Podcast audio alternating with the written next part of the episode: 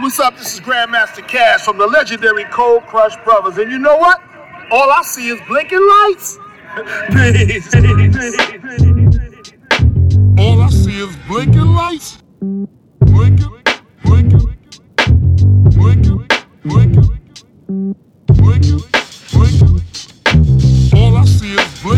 lights. Hallo und herzlich willkommen zu Folge 9 des All I See is Blinking Lights Podcast. Ich bin wie immer Daniel und begrüße euch herzlich zur neuen Folge und freue mich sehr, dass ihr wieder zuhört. Für die neue Folge war ich zu Gast in Karlsruhe bei DJ Illegal und Yannick von den Snowgoons. Die Snowgoons sind ein vierköpfiges Producer-Team aus Deutschland und Dänemark, bestehend aus DJ Illegal, Dead Gunner, JS Custer und Signature. Die vier sind, wie gesagt, ein Producer-Team und sind hauptsächlich in der amerikanischen Untergrund-Rap-Szene aktiv und haben schon ja, mehr oder weniger mit der kompletten Szene zusammengearbeitet, unter anderem mit MOP, mit Onyx, mit Reef the Lost Cause, Illville, Ghostface Killer, Conway the Machine und unzähligen anderen. Ich werde wie immer ein bisschen Musik verlinken, dann könnt ihr euch das mal anschauen und ja, das ist wirklich fast die ganze Szene. Und Yannick ist ein, ich würde sagen, Snowguns Associate, der die Jungs bei allem unterstützt, was so neben der Musik anfällt, also Tour-Support und allem, was einfach so drumherum passiert. Das war es auch schon mit dem Intro. Ich wünsche euch viel Spaß mit dem Interview. Nach dem Interview gibt es wie immer ein paar allgemeine Infos, also schaltet nicht gleich ab. Und ja, jetzt viel Spaß und bis später.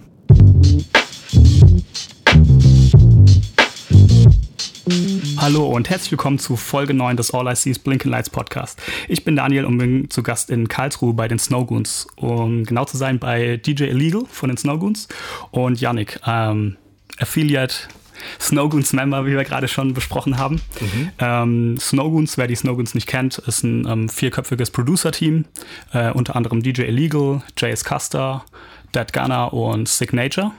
Genau. DJ Illegal und äh, Dead Gunner, ihr seid die ähm, Gründungsmitglieder sozusagen. Genau. Genau, dann gibt es noch das ähm, DJ, na, nicht das DJ Illegal, das Snowgoons äh, äh, DJ-Team DJ so genau, DJ-Team, ja. Und dann noch ähm, die Goon Music, das Label, wo ihr eure Sachen im Prinzip selber rausbringt. Richtig, genau. Ähm, ihr wart ja sogar alle beide, gerade, weil, ihr, weil ihr beide hier seid, ähm, gerade noch vor kurzem auf Tour mit Focus, Ed OG und Alice Sensei. Mhm, genau. ähm, wie war denn die Tour so allgemein und äh, habt ihr euch ein bisschen erholt? Ja, auf jeden Fall. Ich meine, ähm, Erholung ist immer wichtig. So, die Tour war auch auf jeden Fall sehr anstrengend, weil wir hatten gleich in der, die, die ersten Shows waren irgendwie, glaube ich, neun Shows am Stück im mhm. Prinzip, ohne Pause, ohne Day Off. Und das ist dann doch manchmal sehr anstrengend. Das ist ja auch was, was viele Leute nicht sehen. Die denken halt immer, ja klar, eine Show machen am Abend ist cool, Party und man trinkt was und äh, chillt und relaxed, aber im Endeffekt ist natürlich eine Tour auch äh, harte Arbeit, ja. Das ist, da gehört viel dazu, ähm, wenig Schlaf, ähm, Merch verkaufen und so Geschichten halt eben, ja. Also es ist ähm, klar ist es schon auch Spaß und Party, logisch, das gehört natürlich auch dazu, aber es steckt schon viel mehr auch dahinter, als wie die meisten Leute wahrscheinlich halt sehen. Aber wir haben uns ganz gut erholt wieder jetzt von der Tour. Die Tour hat auch sehr viel Spaß gemacht. Das mhm. ist natürlich auch immer ein wichtiger Faktor, ähm, weil ja auch eben gerade bei der Tour des 90er so der 90er Hip-Hop als Thema war und das, das ist halt dann schon vom, vom musikalischen natürlich sehr dope, so macht dann auch immer Spaß und ähm, war schon eigentlich eine sehr gute Tour, würde ich sagen. Okay, ja, ich, ich war ja in, in Weinheim da auf, der, auf dem Abschlusskonzert und mhm. habe euch eigentlich auch alle beide nur eigentlich konstant rumrennen sehen. Ja, ja, wir sind dann immer busy auf jeden Fall.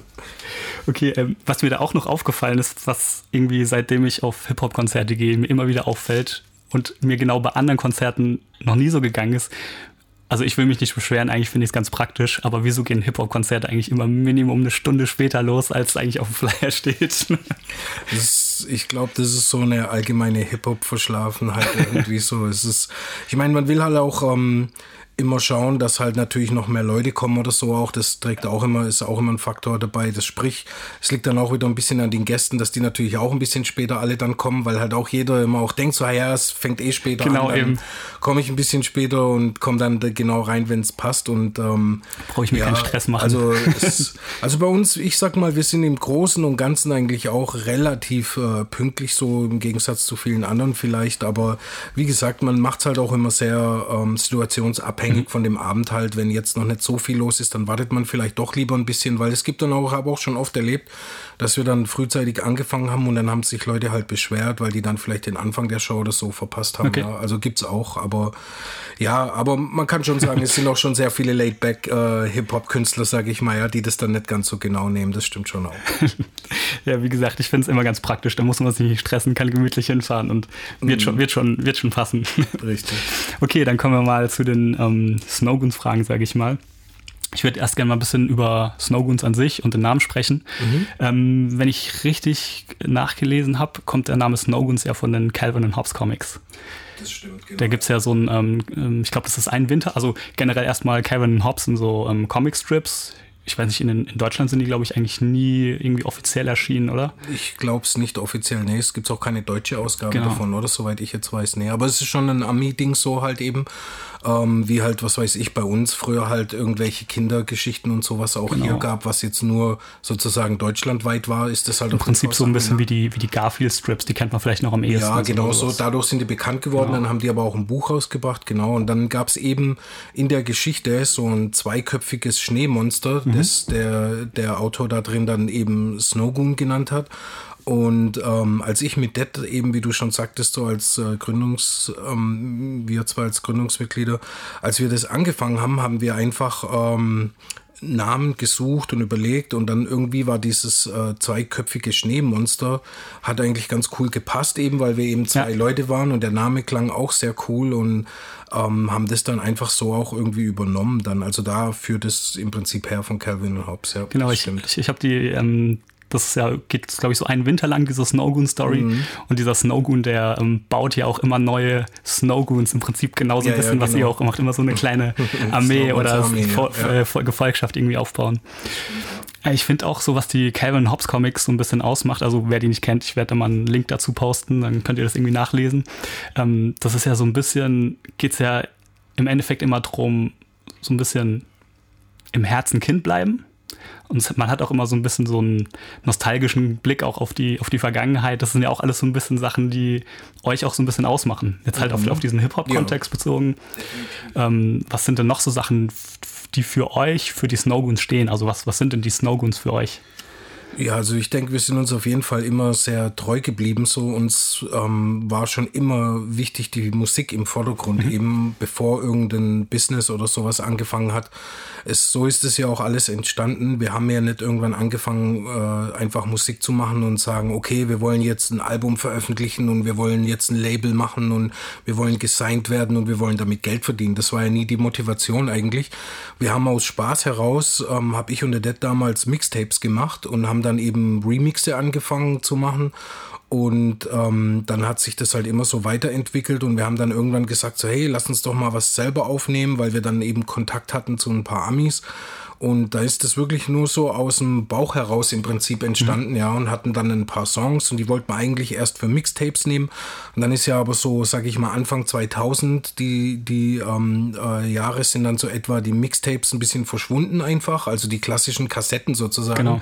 wurden abgelöst von der CD auch vor allem viel und dann gab es auf einmal Mix-CDs und dann haben sich auch das, das Wort Mixtape hat sich da dann auch sehr gewandelt. Da, da ging es weg von den äh, DJ-Mixtapes, die ja gemixt mhm. waren mit verschiedenen Songs zusammengemixt, wo auch jeder DJ seine Skills ein bisschen gezeigt hat. Ja. Die gingen dann auf einmal auf Mixtapes, waren dann auf einmal von Künstlern, von jetzt Rappern, die halt einfach kein Album gemacht haben, sondern die einfach auch ähm, verschiedene Freestyles und Songs, unveröffentlichte Songs oder ein paar neue Songs eben alles zusammen auf, ein, auf, ein, ähm, auf eine CD gebrannt haben sozusagen, ohne Master und ohne jetzt ein Label im Hintergrund und haben das dann selber veröffentlicht. Und das wurde dann auf einmal zu den neuen Mixtapes. Dann mhm. wurde, wenn man von Mixtapes dann gesprochen gesprochen hat, dann war das eben das neue Album sozusagen von einem Künstler. Und ähm, als dann eben so diese ganze Mixtape-Schiene ähm, ähm, zusammengebrochen ist und wir da in Anführungszeichen keinen Markt mehr oder eben auch kein, keine Motivation mehr gefunden haben, ein Mixtape zu machen, haben wir dann auf einmal halt ein paar Songs rumliegen gehabt. Und ähm, da ist dann die Idee überhaupt erstmal entstanden, zu sagen, okay, lass uns doch mal ein Release machen, lass uns eine, eine 12-Inch vielleicht erstmal machen oder so und die einfach mal raushauen ähm, und sehen, wie das dann halt eben läuft. Das, so hat es irgendwie halt alles angefangen. Und eigentlich zieht sich das mehr oder weniger bis heute noch auch so mhm. durch. Das ist immer noch mehr oder weniger die Motivation zu sagen, hey, lass uns jetzt einfach wieder hier, wir fühlen uns gerade so. Deswegen haben unsere Alben ja auch immer irgendwelche Themen mhm. oder so, die wir aufgreifen oder immer einen, einen gewissen Style. Und das ist dann immer so in der Phase, sage ich mal, vielleicht, in der wir uns einfach gerade bewegen. Ja, also es ist nicht so, dass wir hier hocken und haben ein Reißbrett und sagen, so, jetzt äh, die Musik ist gerade in, lass uns jetzt mal da was machen und dann wird es halt so designt, sondern das, das entsteht schon immer wirklich sehr aus dem Bauchgefühl heraus. Ähm, wir lassen uns dann auch immer inspirieren von, was weiß ich, neuen Künstlern irgendwie.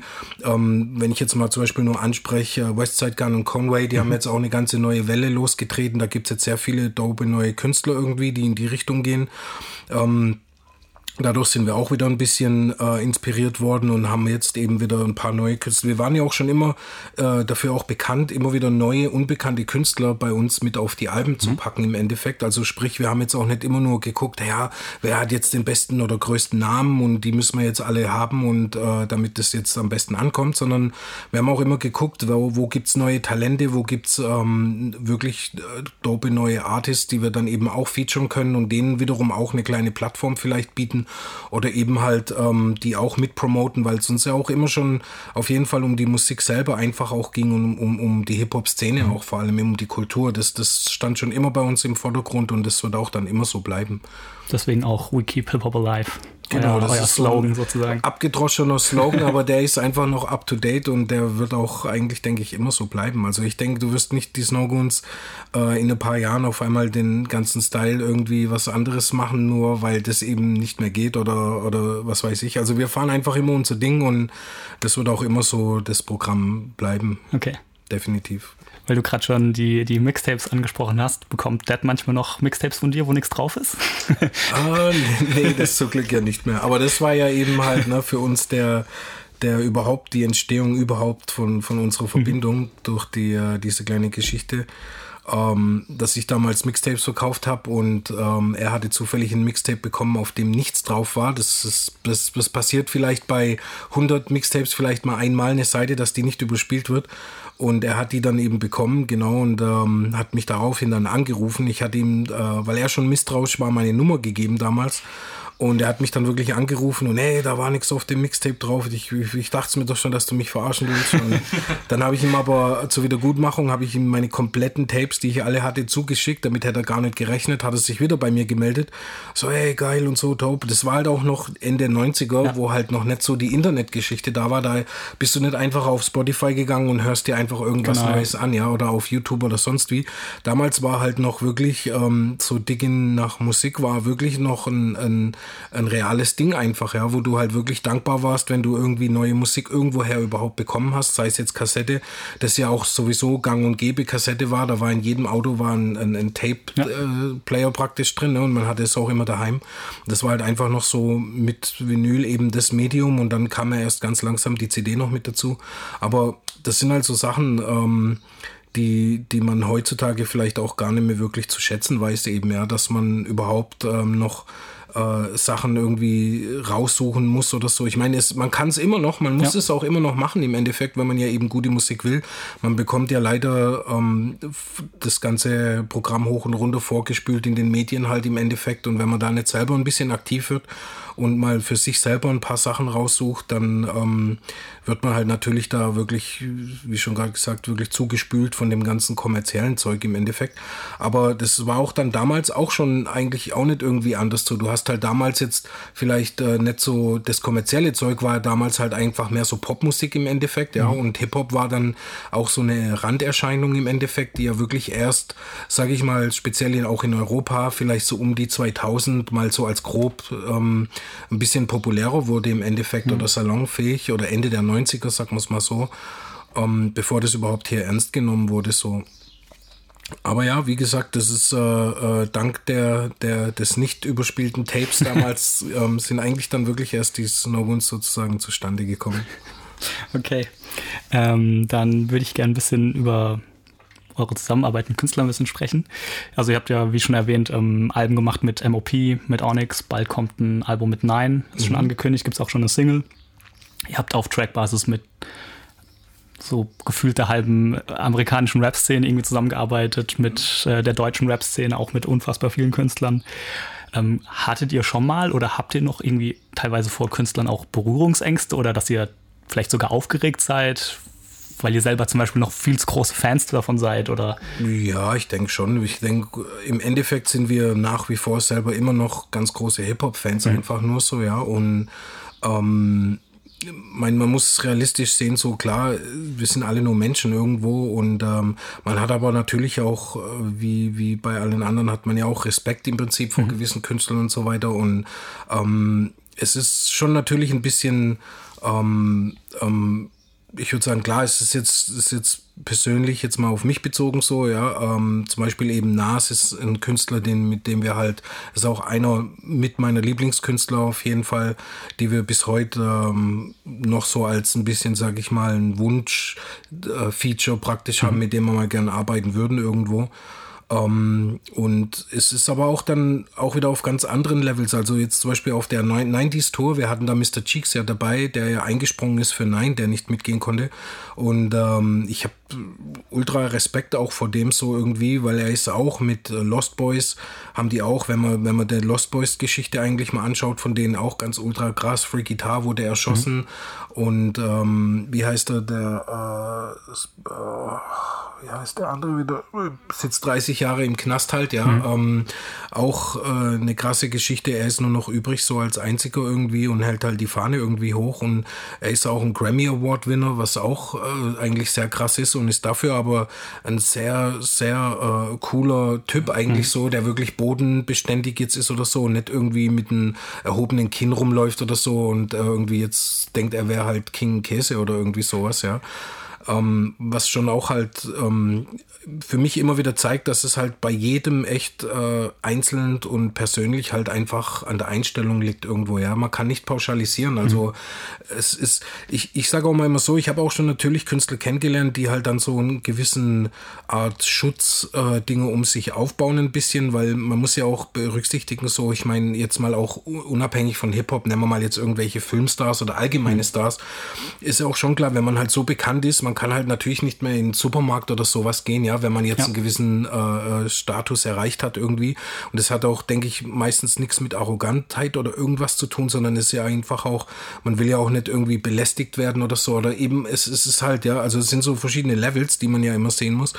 Und ich habe einfach gelernt, so, dass es da ist jeder ähm, ganz individuell, muss man da anders einstufen. Also ich habe auch wirklich schon, bin ich mit in Anführungszeichen Legends im Hip-Hop auf jeden Fall mhm. getourt irgendwie, die super cool sind.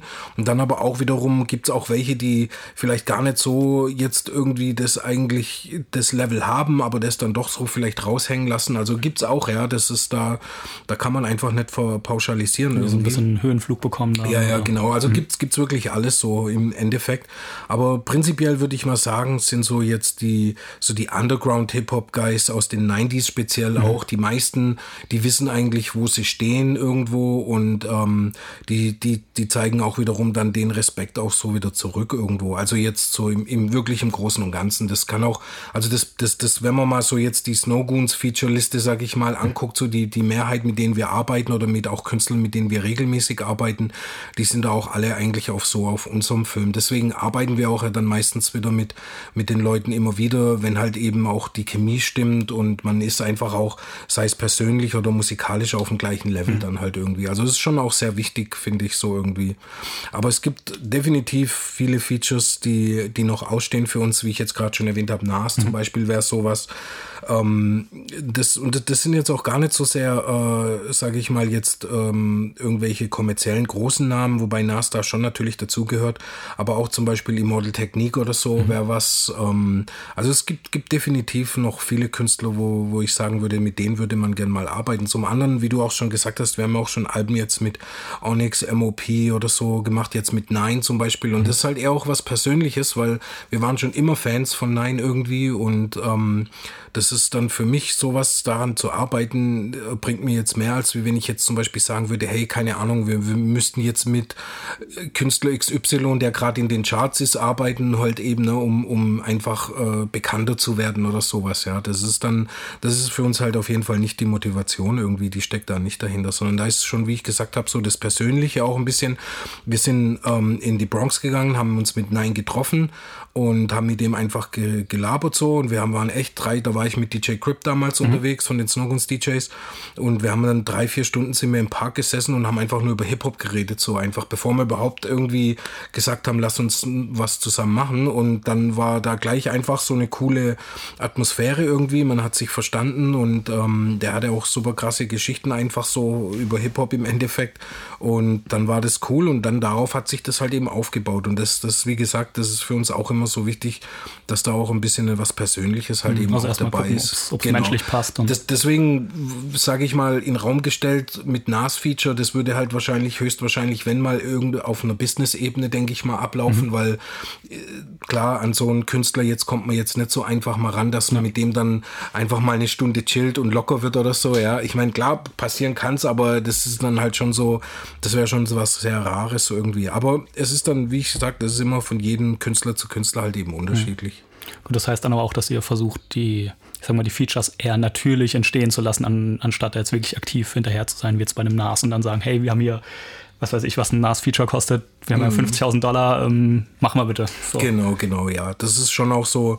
Ähm, wir lassen uns ja, wie ich schon vorhin gesagt habe, auch immer ein bisschen leiden von Album zu Album, mhm. eben mit, ähm, wie unsere Stimmung dann ist. Und ähm, ich sag mal, wenn, wenn sich da irgendwas ergeben würde, jetzt zum Beispiel mit jetzt mal nochmal wieder einfach als Beispiel mit NAS, ähm, dass das jetzt, äh, was weiß ich, sagen wir jetzt mal, wir würden irgendeinen Tour-Support für ihn machen oder mhm. so, ja, wo man dann halt doch an ihn irgendwie rankommt und so weiter.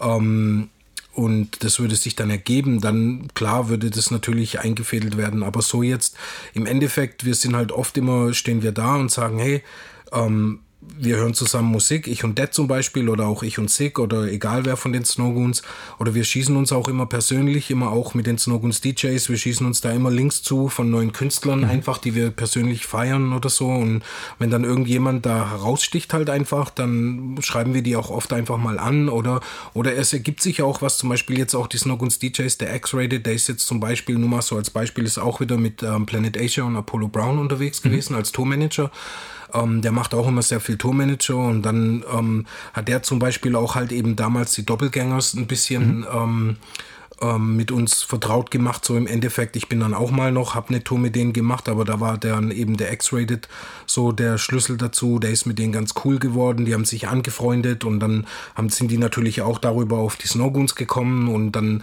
hat man gechillt und so hat sich das halt eben, wie du sagst, ganz natürlich einfach ergeben und das ist halt dann auch eine ganz andere Basis, einen Song zu machen, als wenn man jetzt halt irgendwie jemand nur anschreibt und irgendwie zum Beispiel über einen Business Manager, über, über ein Label oder über ihm eine E-Mail einfach oder auch was weiß ich, heutzutage kann man ja eh alle fast direkt mhm. anschreiben. Du kannst ja auf Instagram oder sonst wie siehst du da die E-Mails raus von den Leuten oder direkt halt auch bei Instagram anschreiben und sagen, hey, äh, wie du sagst, ja, was weiß ich, wir haben hier 2000 Dollar, lass mal ein Feature machen. So kann man natürlich auch machen, ist auch nichts Falsches daran. Ich tue das jetzt nicht irgendwie schlecht machen.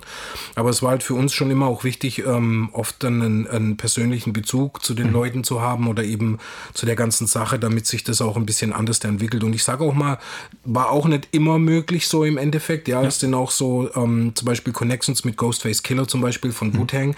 Ähm, ich habe den jetzt persönlich erst zwei, dreimal getroffen, so, war auch noch nie mit ihm im Studio, aber das hat alles unser Kollege Aspects aus Kanada halt eingefädelt mhm. für uns.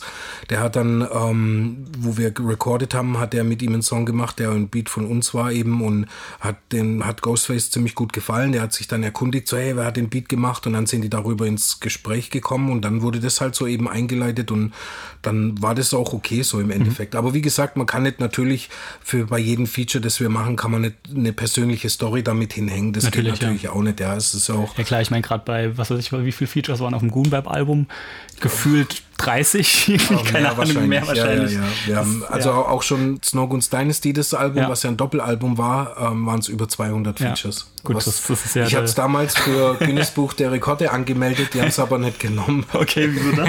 Ich wollte habe einfach aus Spaß, weil das jemand gesagt hat, so, ey Mann, das ist ja schon voll der Rekord, so, dass jemand ein Album mit so vielen Features im Prinzip hat, weil da waren ja auch Passy-Cuts zum Teil mit sechs, sieben MCs drauf und es waren ja, ich weiß gar nicht, ich glaube 32 Songs oder sowas und auf dem äh, oder 28 oder 29 mhm. Songs auf dem Snowguns Dynasty. Ich weiß jetzt nicht mehr genau. Wir haben es dann mal durchgezählt und da waren das, glaube ich, knapp 200 Features irgendwie.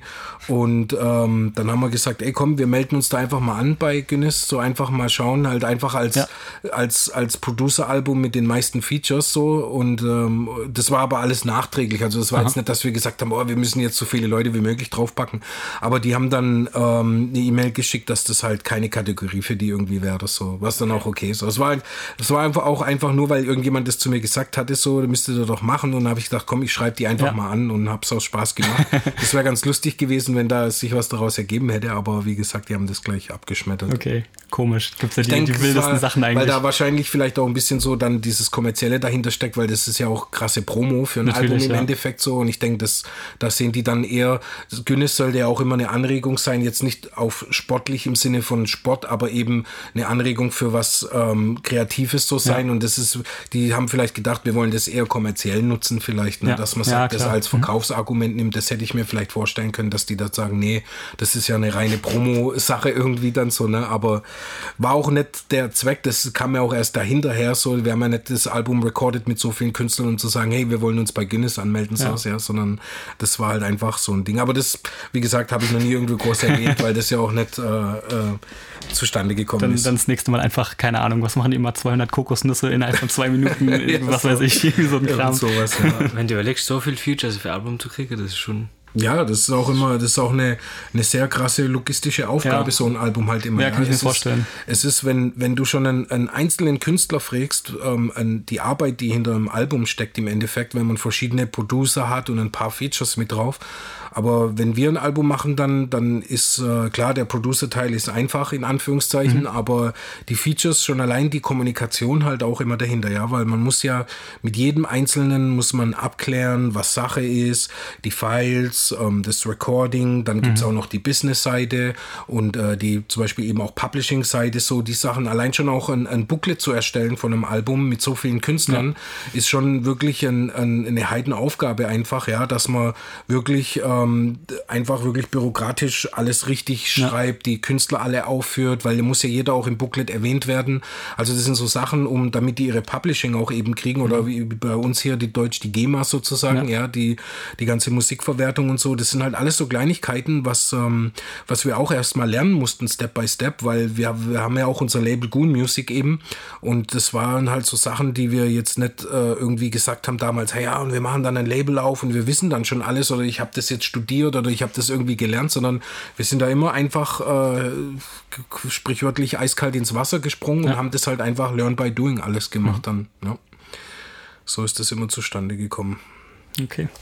Ähm, ihr arbeitet ja auch intern, also ihr vier Snowgoons, sage ich mal, ähm, viel zusammen. Ich habe gelesen, ihr macht dann sozusagen, jeder arbeitet für sich, baut Beats, ihr schmeißt das in einen Ordner und macht dann sozusagen Sessions, wo ihr euch dann das irgendwie weiterentwickelt, sozusagen. Mhm, genau, genau. Ähm, wie, wie läuft denn das Ganze ab? Also benutzt ihr irgendwie die gleichen Tools, die gleichen Software, MPC? Wie, also wie, wie kommt ja, das ja. denn alles zusammen, wenn ihr unterschiedlich arbeitet an unterschiedlichen genau, Orten? Ich meine, Technologie ist ja heutzutage sehr ähm, advanced, also sehr fortgeschritten so alles und ähm, das ist halt heutzutage wirklich schon einfacher als ich zum Beispiel persönlich. arbeite sehr gern ähm, an meinem Laptop, weil ich auch mhm. sehr viel halt reise eben. Ich habe früher auch, ganz früher in den 90ern, habe ich mit einem S900er Akai angefangen, mit dem Atari-Computer zusammen connected, mhm. wo man noch Floppy-Disks reinschieben musste, um die Sounds hochzuladen und so Geschichten. Ähm, aber jetzt halt, wo ich so viel unterwegs bin, ist die einzigste Möglichkeit für mich, ein bisschen unterwegs auch was zu produzieren, so auf dem Laptop halt. Und ich mhm. arbeite da mit Logic dann. Okay. Das ist ein sehr gutes Programm im Endeffekt. Und Signature zum Beispiel arbeitet auch mit Logic. Und ähm, dann wiederum aber Custer arbeitet, soweit ich jetzt weiß, überwiegend mit Cubase halt im Endeffekt, ja, das und, und aber auch andere äh, Programme. Und ähm, zum Beispiel aber auch der, der DJ Crypt jetzt von den Snowguns DJs, der ist jetzt auch immer stärker mit bei den Producer-Sachen mit auch dabei, steuert Beats bei, der hat halt eine SP1200 daheim stehen, okay. so, also richtig Classic, so der Sound auch und das alles. Wir haben auch fürs Goonweb-Album extra bei ihm nochmal ein paar Drums durchlaufen lassen, dass okay. das so diesen authentischen Boom-Web-Sound auch natürlich bekommt. Ähm, deswegen ist schon prinzipiell jeder ein bisschen verschieden, aber wie du sagst, wir schmeißen das ja dann alles wieder in einen Topf und ähm, was dann da hinten bei rauskommt, ist dann eigentlich echt nur ähm, das, das Endergebnis und unterm Strich ist es eigentlich komplett egal, ob jetzt, selbst wenn jemand mit Fruity Loops oder mit irgendwelchen billig Free Programs arbeiten würde, ist eigentlich echt egal, weil im Endeffekt ist das, zählt das, was hinten dabei rauskommt und mhm. solange sich das gut anhört, ist es dann im Endeffekt alles äh, egal, wie man das macht. So, ich meine, ob man mit einem mit mit uralt äh, Fiesta nach, nach, äh, von, von Karlsruhe nach Mannheim fährt oder ob man mit einem Mercedes fährt. Klar, man fährt vielleicht angenehmer, aber im Endeffekt kommt man genauso dort an dann, ja, so und das das, was ja im Endeffekt zählt. Ähm, also so ist es vom, vom Ding her und dann der Ablauf auch ist oft so, also wir schanzen uns da wirklich viel Beats einfach hin und her, dass jetzt zum Beispiel einer irgendwie das Grundgerüst ein bisschen macht mit dem Loop oder wir geben uns halt auch vor allem immer viel Feedback irgendwie, dass mhm. wir sagen, hey, cooler Loop, aber die Drums finde ich jetzt nicht so cool. Mach doch vielleicht mal da ein bisschen was nach, das mehr nach vorne geht oder halt, also prinzipiell geben wir uns da alle konstruktive Kritik, um das einfach im Endeffekt alles ein bisschen besser zu machen irgendwie und oder auch passiert auch oft, dass ich mal ein, ein, ein Grundgerüst irgendwie wohin schicke dann und dann spielt Sick einfach noch mal was dazu, weil er das gerade fühlt und schickt mir das dann wieder. Also oder auch, was auch oft zustande kommt, ist eben Sessions, wo wir uns dann eben treffen, ja. Kommt dann eben Dead zu mir oder wir gehen nach Berlin zum Kaste dann oder nach Dänemark, weil sie kommt ja eben aus Dänemark, aus Kopenhagen. Dann machen wir eine Studio-Session für ein Wochenende, schließen uns da ein und äh, bauen dann wirklich halt einfach Beats so irgendwie. Das mhm. ist wirklich noch so, zwar nicht mehr so oft wie früher, aber es, es passiert immer noch, dass wir dann so richtige Sessions einfach dann machen und da dann so fast schon Fließbandarbeitmäßig mal ein paar Beats einfach raushauen und die kommen dann wieder in den großen Pool und da werden wir dann daraus entsteht dann halt immer alles so. Also es ist wirklich definitiv noch so eine gute äh, kreative Zusammenarbeit, mhm. wo jeder einfach ein bisschen was dazu beiträgt. Deswegen sind es dann auch immer Snowgoons Beats und nicht ein DJ Illegal Beat oder ein Signature Beat oder Genau, Custer genau. Ich meine, man kann es schon oft auch raushören, so mhm. jetzt so speziell auch beim Signature zum Beispiel, dass man sagt, klar, denn seine Drums, die sind, ähm, hat er schon so seinen Signature Sound sozusagen und ähm, das, das kann man vielleicht dann doch ein bisschen raushören im Endeffekt, aber ähm, unterm Strich haben wir uns halt mal einfach auch dazu entschlossen zu sagen, hey, wir wollen das, das Team pushen im Prinzip. Es geht nicht darum zu sagen, hey, äh, das ist ein Beat von DJ Illegal oder das ist ein Beat von Dead Gunner oder von Castor oder wem auch immer, mhm. sondern wir wollen einfach wirklich das Team pushen und, und wollen den Namen Snowgoons voranbringen. So, das war auch schon immer unsere, unsere, unsere Prestation, einfach zu sagen, hey, ähm, das, das Snowgoons-Ding ist einfach unser, unser ganzes Team, das, das wir einfach nach vorne pushen und da gehören auch dann die Snowgoons DJs eben dazu. Mhm oder auch, wie ich schon ähm, vorhin, noch vor dem Interview jetzt gesagt habe, wie Janik hier zum Beispiel, der dann auch einfach seinen Teil dazu beiträgt und mhm. so. Das ist dann alles wirklich so, das so dieser, dieser typische auch fast schon abgedroschene Spruch, aber das äh, Teamwork make the dream work, das, das funktionierte wirklich noch nach wie vor, dass das eine große Maschine ist, die einfach läuft mit jedem kleinen Zahnrad, das einfach da drin ist irgendwo. Ja. Definitiv, ja. Okay. Ähm, ich habe mal bei Discogs gezählt. Ihr habt äh, zumindest laut Discogs mittlerweile 22 Alben, 8 Compilations, dann kommen noch die äh, Alben mit MOP, Onyx und so weiter dazu. Also worauf ich hinaus will, ihr habt einen krass hohen Output. Ich, das mhm. war jetzt, wann kam das erste? Ich glaube, also so ungefähr. 2007. Also beziehungsweise genau. die erste Maxi war 2004, aber jetzt das erste Album war 2007, ja. genau, also kann man sagen, innerhalb von fast zehn Jahren über 30 Alben. Mhm, richtig, ja. Das ist schon ein gewaltiger Output, Mit ja. mal auf einem Album schon mal Minimum 200 Features. ähm, wie schafft ihr es denn, ähm, bei so einem Output ähm, euch so die Kreativität die, und auch die Motivation so ein bisschen zu erhalten für, für die Beats, für die Projekte, dass, dass euch mhm. das nicht keine Ahnung, vielleicht selber irgendwann langsam, oh, ich kann es nicht mehr hören mhm. oder. Ja, wie, wie, eigentlich, das geht jetzt wieder genau auf die Frage schon davor auch zurück, so mhm. eben, das ist so das Team und das macht ja auch das, warum es uns auch so ein bisschen vielfältiger macht, in Anführungszeichen. Wir sind ja trotzdem in dieser Boom-Bap-Schiene, sag ich ja. mal, ja, die vielleicht andere Leute auch ein bisschen als festgefahren sehen würden oder, oder als eindimensional, sagt mhm. man es vielleicht mal so, weil wir haben jetzt nicht so eine krasse Brandweite von, dass wir jetzt ja auch Trap-Beats machen oder irgendwie so super soulful volle Beats oder so. Die sind zwar auch immer wieder mal ein bisschen dabei, mhm. aber halt eben, wir sind ja schon vom Sound her, sage ich mal, doch relativ, ich würde jetzt nicht sagen festgefahren, weil das, das klingt sehr negativ, aber wir, wir haben halt unsere Schiene auf jeden mhm. Fall und auf der bewegen wir uns ja halt eben. Und ähm, das ist das, wie ich schon gesagt habe, die, die, die Vielfalt in unserem Team macht es halt eben aus. Jeder bringt so seinen eigenen Flavor auch ein bisschen wieder rein.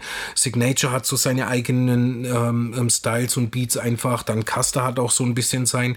Er hat ja auch so ein, der Caster ist ja schon auch doch ein bisschen einen moderneren Sound irgendwie, den er auch fährt. Er produziert mhm. ja zum Beispiel auch für Massiv. Er hat ja das mhm. ganze Massiv-Album jetzt produziert, das neue. Und das hat ja doch auch einen, sage ich mal, eher moderneren Sound als wie ja. jetzt diesen Boom-Bap-Sound ganz deutlich. Ja, so. Und das ist halt eben doch das, was es so, wenn man jetzt sagt, wenn du zum Beispiel einen Künstler nimmst, der, der, den sein Gericht, das schmeckt halt, es ist entweder Pizza oder es ist halt äh, Pasta oder es ist ähm, irgendein Fleischgericht, ja. Mhm. Und ähm, wir sind halt dann wirklich so eine kleine Küche im Endeffekt. Wir können dann trotzdem doch auf, an einem Abend können wir halt trotzdem eine Pizza und Pasta anbieten, irgendwie so, ja. Es ist trotzdem noch alles italienische Küche, aber es sind trotzdem ein bisschen verschiedene Sachen. Und ich denke, das macht's halt eben aus, dass wir so diese Vielfalt haben. Und wie du auch sagst, das große Output, das kommt halt eben daher auch, dass wir eben alle so ein großes Team sind, so viele ähm, Producer sind. Wenn wir jetzt nur, wenn jetzt zum Beispiel angenommen, Snowguns wäre jetzt nur ich, nur mal so als, als Beispiel, äh, ähm, dann könnte ich ganz klar nicht so ein Output haben. Das mhm. wäre gar nicht möglich. Also ich könnte das alleine niemals stemmen. Deswegen ist das eben das Team, ähm, was ich schon gesagt habe, so, dass wir eben alle mit reinpitchen und ähm, jeder seinen Teil dazu beiträgt und das, das macht eben diesen hohen Output möglich erst überhaupt. Und dann eben auch eben Leute wie Yannick, die euch dann im Hintergrund sagen, den Rücken genau, frei halten. Genau. Es, sind, es, ist echt ein, ein großes Team, das wir haben so und das funktioniert eben dann recht gut. Und ähm, da gehören eben alle dazu, ja. Das ist eben genau das, das Ding, warum wir, warum unsere Lokomotive so gut fährt. Äh, du hast gerade schon angesprochen, der Snowgoon Sound. Also ich sag mal, was so in der Öffentlichkeit immer ist, ist ja dieses epische Ding mit den Orchester-Sounds irgendwie so ein bisschen. Ja. Er macht ja aber auch viel dieses Boom-Bap-Zeug, also dieses, ich sag mal, klassisch 90 inspirierte ähm, die, die, Sachen, dann ruhigere Sachen. Mhm. Ähm, aber so grundsätzlich ist es ja schon immer Hip-Hop, 90er. So, das ist so das Feld, wo er Ja, bewegt. auf jeden Fall. Ich denke, jetzt auch gerade in letzter Zeit hat sich das wieder ein bisschen schon mehr auch darauf hin ähm, ähm, gewandelt. So, wir sind halt, wie du sagst, so dieses epische und diese kathedralischen Beats, die waren halt doch eher, ich würde nicht sagen, dass, dass es jetzt sich ein bisschen gewandelt hat, aber der, dafür sind wir halt auf jeden Fall bekannt mhm, geworden. Genau. Das ist ganz klar. Da gibt's ähm, so drei, vier Songs, die haben so diesen typischen Sound und das sind auch so die meisten äh, Views auf YouTube, was weiß ich, der Hatred zum Beispiel mit über vier Millionen. Das ist halt so ein Song, den halt viele, das ist auch, glaube ich, der Nummer 1 Song auf der Spotify-Playliste. Und wenn man den reinhört, dann merkt man natürlich gleich, okay, das ist so auf die Fresse Hip-Hop halt irgendwie, ja. Und da werden wir dann natürlich auch ganz schnell da rein äh, gedrückt in, in das Ding, was auch prinzipiell okay ist. Ähm, aber wenn man dann natürlich ein bisschen ähm, tiefer gräbt, sage ich mal, dann merkt man doch auch doch, dass wir auch sehr viele äh, Mellow-Sachen auch haben. Mhm. Also wir hatten auch schon auf den ersten Alben immer wieder auch äh, Beats und, und Tracks, die einfach ein bisschen mehr mellow sind und eben in die andere Richtung halt eben gehen und nicht so nur dieses äh, gib ihm auf die Fresse epische Film, Theater Sound, Musik Sound so irgendwie. Ähm, da waren schon immer auch Songs auf dem ersten Album, wie halt zum Beispiel Edo G, das dann so ein bisschen mehr ein souligeres Sample ja. hatte oder auch auf dem Black Snow Album, das allgemein sehr düster eigentlich war, aber da gab es dann auch Songs wie Starlight eben und die einfach so ähm, ein bisschen mehr mellow und einfach einen mhm. anderen Flavor dann auch hatten. Also das, das war ja auch schon immer so, wie ich schon gesagt habe, dass wir als No-Guns ein bisschen breit aufgestellt äh, sind. Mhm. Wenn wir eben so eindimensional geblieben wären oder gewesen wären, dann wären wir ganz bestimmt auch nicht heute da, wo wir sind ja. im Endeffekt so, ja. Also das, das trägt auch dazu bei. Das hat man ja auch beim Goonbap-Album gehört. Da waren ja Tracks, die waren extrem hart für also richtig harte Hip-Hop. Ja. Und dann waren auch Songs dabei, die wirklich, ähm, wie Freedom oder Problems, die wirklich jeder hören könnte, ne? Ja, ja, Oder genau, nicht nur also für Hardcore-Hip-Hop-Fans sind, sondern genau. wo echt, ach so.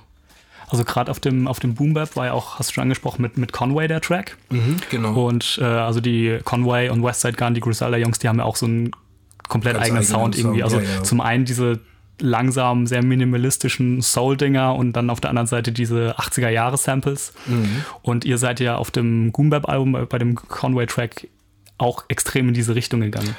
Ganz ist klar. Das, ist das so ein Ding, dass ihr versucht, im Prinzip auf den Sound und auf den Vibe der Leute einzugehen oder versucht ihr eher so die Leute auf den, auf den Snowgoons ähm, Sound so ein bisschen hinzuschieben? Ja, ich denke, das ist äh, definitiv eine, eine Kollabo, die sich da in der Mitte trifft, prinzipiell. Mhm. Also wie du sagst, zum Beispiel jetzt, nehmen wir mal als Beispiel Onyx oder so. Ja. Wir wussten natürlich bei Onyx, da müssen wir ähm, einen gewissen Sound fahren. Also wir gehen ja auch, ähm, wie ich auch schon vom Nine-Album gesagt habe, oder auch, ist egal, man kann es jetzt wirklich pauschalisieren. Nehmen nehm wir mal MOP, Onyx oder Nine. Wir sind ja selber Fans auch von dem Sound, ja. der aus den 90ern. Die haben alle Klassiker-Alben gemacht und ähm, wenn ich jetzt als Hip-Hop-Fan, sage ich mal, von dem ein neues Album hören möchte, dann möchte ich ganz bestimmt nicht die Jungs jetzt auf irgendwelchen Trap-Beats oder sowas hören, ja. Und vielleicht auch, für viel, vielleicht für manche ist das dann zu abgedroschen, aber ich will halt dann doch wieder so die Jungs, vielleicht jetzt nicht unbedingt muss ich jetzt ein, ein, ein Slam Teil 2 hören oder mhm. sowas, ja, wie sie ja schon gemacht haben mit Slam Harder oder sowas, aber ich will trotzdem doch die Jungs in die Richtung einfach auch wieder hören, mhm. ja. Also, weil das ist ja auch, man hat ja auch immer so dieses, wenn man man, wenn man jetzt speziell auch, ähm, wenn ich von mir spreche als, als 90s Hip-Hop-Fan, wenn man in den 90ern aufgewachsen ist oder auch Ende 90er, ist ja egal, wenn man den 90er-Sound einfach liebt und man hört so diese Alben und man hat dieses Feeling einfach dabei, was darüber kommt, das ist das, was wir halt auch wieder versucht haben ähm, zu vermitteln irgendwo, als wir mit denen gearbeitet haben. Und aber auch natürlich, klar, bringen wir automatisch unseren Snowgoon-Sound auch mhm. natürlich mit rein, weil das ist ja, könnte man auch gar nicht verleugnen. Also wir würden jetzt auch nicht zum Beispiel sagen, okay, äh, lass uns, ich sage jetzt einfach ein Beispiel, ein Album mit Little Wayne machen und äh, dafür brauchen wir jetzt natürlich alles nur Trap Beats oder so, mhm. ja. Auch, oder, oder, oder lass es uns noch spezifischer machen. Jetzt zum Beispiel angenommen, wir würden ein Album mit Westside Gun machen, mhm. dann würden wir jetzt auch nicht sagen, okay, wir machen jetzt nur Beats, die keine Drums haben und eben diese souligen langsamen Loops so ich meine, klar würden wir natürlich ein paar von denen äh, anstatt bringen, so, aber wir würden auch natürlich äh, ihm ein paar Snowguns-Dinger anbieten, so, die so typisch Snowguns mhm. eben sind und die da bestimmt auch dafür, was wir zum Beispiel jetzt eben halt auch bei MOP oder bei Onyx auf jeden Fall sehr gut geschafft haben, ähm, zu eben denen ihren Sound einfließen zu lassen, aber auch doch unseren Sound eben. Also es ist immer so eine perfekte äh, Kollabo in meinen Augen eigentlich gewesen, wo wir auch gemerkt haben, die haben genauso Kompromisse, äh, sind die eingegangen ja. auf unseren Sound ein bisschen. Wobei man ja auch schon mal sagen muss, wir sind ja jetzt von dem Sound, den die Original fahren, gar nicht weit weg irgendwo. Genau, so Onyx und MOP. Genau, es ist Slogans, jetzt nicht so, als ob ja. wir irgendwie, ne, ähm, irgendwie Brötchen und äh, was weiß ich, genau. Kuchen sind oder so. Ja, es ist, muss man ja auch sagen. Alles ein bisschen auf die Fresse. Aber ich denke, wir haben es trotzdem ja geschafft, ähm, für die ein, ein Soundbed zu fahren und haben uns auf die eingestellt, weil wenn man auch wirklich zum Beispiel das MOP-Album und das Onyx-Album anhört, dann merkt man doch schon auch gewisse Unterschiede. Also es ist, ja. das MOP hat definitiv so einen MOP-Sound, für den die Jungs einfach fahren, dieses so New York-Brooklyn-Ding irgendwie ein mhm. bisschen und ähm, hat trotzdem die Härte einfach, die sie brauchen. Und bei Onyx ging es dann natürlich doch auch ein bisschen aggressiver auf jeden mhm. Fall zu. Ja, es ist auch ähm, man muss sagen, äh, wir hatten natürlich ähm, bei Onyx versucht, ähm, diese Aggressivität, die die ja schon haben, so vom, vom Image her und auch vom Style einfach, die natürlich mitzunehmen und so. Und das ist uns da, denke ich, doch auch eigentlich wieder ganz gut gelungen. Also es, man geht schon natürlich auf die Künstler ein und das ist jetzt auch genau das gleiche bei Nine. Bei Nine war es so, wir haben, wir haben uns gesagt, so, hey, ähm, also das Ziel ist nicht zu sagen, hey, wir wollen ein zweites What You Want und die Classic Hits jetzt wieder aufleben ja. zu lassen, sondern wir, wir, wollen ja auch neue Musik machen, wir wollen Klar. ja auch neue Leute erreichen. Bei Nein haben wir das auch so, ähm, haben wir uns mit ihm wirklich gut ausgesprochen, haben gesagt, hey, lass uns überlegen, was wollen wir eigentlich machen. Wir haben ihm klipp und klar gesagt, nein, hör zu, wir wollen definitiv den Nein aus den 90s haben, ja, das ist das, das, was wir brauchen, das ist das, was deine Fans haben wollen und ähm, das ist das, was wir gerne hören würden, so für uns selber auch. Okay, alles klar, er war down damit. Und dann hat er angefangen zu schreiben und er hat dann doch festgestellt, hey, aber ich, ich habe schon so lange nichts mehr gesagt. Im Endeffekt, er hat ja auch wirklich schon lange keinen offiziellen Release mehr gehabt. Und ähm, er hat sehr viel Redebedarf gehabt und ähm, man, was erstaunlich ist, er ist nach wie vor immer noch trotzdem bei allem dabei und sozusagen wirklich up to date, ja. Also was, was mich so ein bisschen überrascht hat, weil man denkt ja einfach, wenn jemand weg vom Fenster ist, jetzt musikalisch gesehen, dann ist er da auch gar nicht mehr am Puls der Zeit vielleicht oder so, aber bei ihm war das so, er ist da wirklich noch komplett dabei hm. geblieben, was wirklich sehr cool ist und das ist jetzt in das Album mit eingeflossen und ich denke, das war eine sehr gute Sache auf jeden Fall. Okay, cool. Ähm, bei dem ganzen Rap-Kram, mit dem ihr euch beschäftigt, wie wichtig ist es denn so als für, für dich jetzt als Producer oder generell für euch, sich mal nicht mit Rap zu beschäftigen? Ist es ist wirklich ein sehr schweres Thema, auf jeden Fall. Das Oder geht das überhaupt noch? Das hat ja so viel Einfluss wahrscheinlich ja, schon. Ja, es ist, es ist wirklich, ich meine, weißt du so, ich habe zum Beispiel auch, ich habe äh, eine Ausbildung angefangen damals mhm. als Industriemechaniker, konnte die dann aber nicht fertig machen, ähm, aufgrund von gesundheitlichen äh, Einflüssen, weil ich diese Bohremulsion nicht vertragen habe und meine Hände äh, mhm. äh, dagegen allergisch waren. Dann wollten die mich umlernen lassen zum Schweißer und ähm, irgendwie hat mir das aber absolut nicht getaugt. Das war dann auch gesundheitlich alles ein bisschen sehr hardcore. Ich habe dann aber auch natürlich zweitschienig bin ich schon mein DJ-Ding einfach ja. gefahren. Ich habe Mixtapes gemacht, ich habe Shows schon äh, hier und da aufgelegt äh, in den 90ern auf Jams gespielt, konnte aber halt einfach auch noch nicht davon leben und habe jetzt nicht gesagt, okay, ich äh, höre jetzt auf zu arbeiten oder so und mache jetzt nur noch Musik. Das war ja auch nicht von mir ein Ziel zu sagen, ich mache Musik irgendwie. Ja. Das war ja nie irgendwie, dass ich äh, immer gesagt habe, oh ja, ich werde mal Producer und mache das als Beruf so irgendwie. Ich bin ja einfach echt wirklich da einfach so reingerutscht. Aber es war einfach schon immer sehr klar bei mir, dass dieses Hip-Hop-Ding, die Kultur einfach bei mir relativ von Anfang an schon als Kind auf im Prinzip mhm. wirklich mit bei mir mit reingewachsen ist. Ich hatte, ähm, als ich noch eben ein Kind war und mit, noch wirklich mit Lego gespielt habe, mhm. ja, äh, hatte ich von meinem Onkel, der damals ein, ein, auch eine Art Mixtape, eine Kassette halt eben mit verschiedenen Songs drauf äh, hatte. Und da waren lauter verschiedene Sachen drauf. Da waren Scorpions drauf zum Beispiel, da war Nena drauf, äh, da war dann eben The Message drauf. Mhm. Und das waren so Sachen, wo ich dann als, als, als Kind ja wirklich einfach mit Lego gespielt habe und wir haben nebenher diese Musik gehört eben.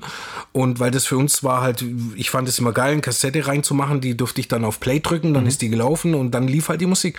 Und bei all den Liedern, die mir dann dort gefallen haben, war halt einfach the Message, dieser Hip-Hop-Song, bevor ich überhaupt wusste, was Hip-Hop oder überhaupt ja. Musikrichtungen sind. Für mich war das alles ja nur Musik. So als Kind tust du das jetzt nicht so analysieren im Endeffekt. Klar. Ähm, war das Lied, das mir immer am meisten einfach gefallen hat. Ich, ich, ich kann es auch nicht sagen, warum, aber das war das, was mich irgendwie angesprochen hat, obwohl ich ja auch überhaupt kein Englisch oder sowas gesprochen habe irgendwie. Aber es war einfach die Musik, dies, dieses Feeling dadurch, das dadurch kam, war das, was mich am meisten irgendwie halt da an dem, an dem ganzen, an den ganzen Musikding irgendwie, irgendwie ergriffen hat, sage mhm. ich mal, ja. Und ich wusste dann schon am Ende, weil ich dann oft, bevor ich dann angefangen habe zu spielen, wollte ich den Song einfach schon mal nur einmal anhören. Und ich wusste schon bei der Kassette, genau wie weit ich vorspulen musste, bis der Song anfängt. Mhm. Ja, so relativ, weil das, du hast halt früher auch immer hin, hinspulen. Ja, genau.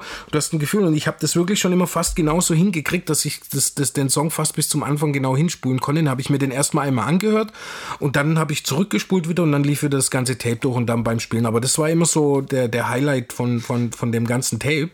Und ich denke, das hat einfach schon die Richtung einfach gegeben, mhm. dass ich dann da auf Hip-Hop irgendwie stand. Und dann kam halt natürlich klar andere Musik dazu, Ice-T, Run DMC, Public mhm. Enemy, die ganzen ähm, spät 80er ähm, Releases irgendwie. Da hat dann auch zum Glück von meinem Onkel dann eben der dann so Musik mit rangebracht hat im mhm. Endeffekt und ich habe dann mich da dafür interessiert und da bin ich halt so reingerutscht irgendwie so im Endeffekt. Also das, das, das ist halt so ein Ding, wo ich schon für mich sag, als, als Beruf äh, war das ja nie geplant, ne? Mhm. aber ich, ich bin da halt einfach immer drin gewesen und deswegen ist es wirklich sehr schwer für mich, ähm, mich von dieser ganzen Hip-Hop-Welt zu lösen irgendwie, ja, und zu sagen, okay, ähm, ich bin jetzt zum Beispiel nur mit meiner Tochter unterwegs mhm. ähm, und wir sind, was weiß ich, gehen ins Kino oder so, ja, so normale Sachen halt, ist auch klar. Aber es ist dann doch, ich, ich, ich, ich erwische mich, dass alles wird auf Hip-Hop im Prinzip bezogen. Mhm. Das ist halt die ganze Welt um dich einfach herum irgendwie, ja. Und ich finde es jetzt auch nicht negativ oder sowas. Ähm, Im Gegenteil. Es ist auch, Hip-Hop hat mich wirklich auch erzogen. Also es hat mich wirklich auch damals von, von negativen Dingen irgendwo weggebracht, so, ja. Mhm. Ähm, also ich, ich, will jetzt hier nicht dann auf, auf irgendeine Gangster-Story oder sowas machen, aber ich hatte schon auch Freunde damals, die halt irgendwie in den falschen Kreisen rumhingen und so weiter. Und das war auch halt noch ganz früh auch so, dass Hip-Hop ja noch null bekannt war, eben ja. Anfang der 90er, speziell ja auch hier. Und ähm, ich habe dann auch ein bisschen Graffiti gemacht und so, daher kam ja auch eigentlich mein DJ-Name, der, der Name Illegal, mhm. der kommt auch vom Graffiti im Endeffekt. Und das war eben auch eben so, weil Hip-Hop so unbekannt war, dass die Leute nicht mal wirklich wussten, was Graffiti waren. Für die war das ja auch einfach nur Vandalismus, ja. so was ja heutzutage für die meisten eh immer noch ist. Aber war keine Kunst, nicht äh, null anerkannt, gar nichts. Und ähm, für die war das nur illegal sozusagen. Ja. Und dadurch, dass ich das gemacht habe, haben dann halt meine Kollegen, die auch zum größten Teil gar keinen Hip-Hop oder irgendwas damit zu tun hatten oder kein Hip-Hop gehört haben, haben dann auch immer gesagt, ah, da kommt der Illegale wieder so, ja. Und das, das hat sich dann auch später als DJ-Name für mich dann übernommen ja. halt. Ähm, und auch genauso als DJ, ich habe auch nie angefangen, ich habe nie gesagt so, ah, weißt du was, ich will jetzt mal DJ irgendwie das ausprobieren und ich will jetzt DJ werden. Das ist auch alles wieder automatisch gekommen. Ich habe eine Party veranstaltet und hatte ein Full House im Jugendzentrum damals, hatte einen DJ gebucht, den ich kannte mhm. und ähm, dann ist der aber nicht aufgetaucht. Der sollte kommen mit seinen Platten und eben auflegen und ähm, hat es so damals einfach per Handschlag gemacht. Da gab es auch keine Handys oder sowas. Ich hatte nur den seine Heimnummer. Dann habe ich bei dem daheim angerufen, vom Büro aus oben im, im Jugendzentrum und dann ging dann seine Mom ran und ich so, oh, der ist schon seit heute Mittag nicht daheim, keine Ahnung, wo er ist. Und ich so, scheiße. Ich habe ein Full House mit fast 200 200 Gästen halt ja. in einem kleinen Jugendzentrum und habe keine Musik im Endeffekt, ja, weil halt kein DJ da ist. Dann bin ich kurzerhand heimgefahren, habe meine, ich hatte zu dem Zeitpunkt hatte ich so ein, ein Grade halt eben, ja. so vielleicht 60, äh, 70 Platten, hatte ich überwiegend LPs, hatte ich da ein Grade mit Vinyl, bin dann ähm, damit bin ich schnell heim im Fahrrad, habe das abgeholt, habe dann angefangen sozusagen aufzulegen, ohne überhaupt zu wissen, was ein DJ macht. Ich habe einfach den ersten Song gespielt und habe einfach nur Songs gespielt, die ich halt persönlich ja. feiere. Weil es ist ja auch so, man muss ja als DJ ist ja einmal A, man hat so ein bisschen das Technische, was man ja überhaupt mhm. lernen, erlernen muss.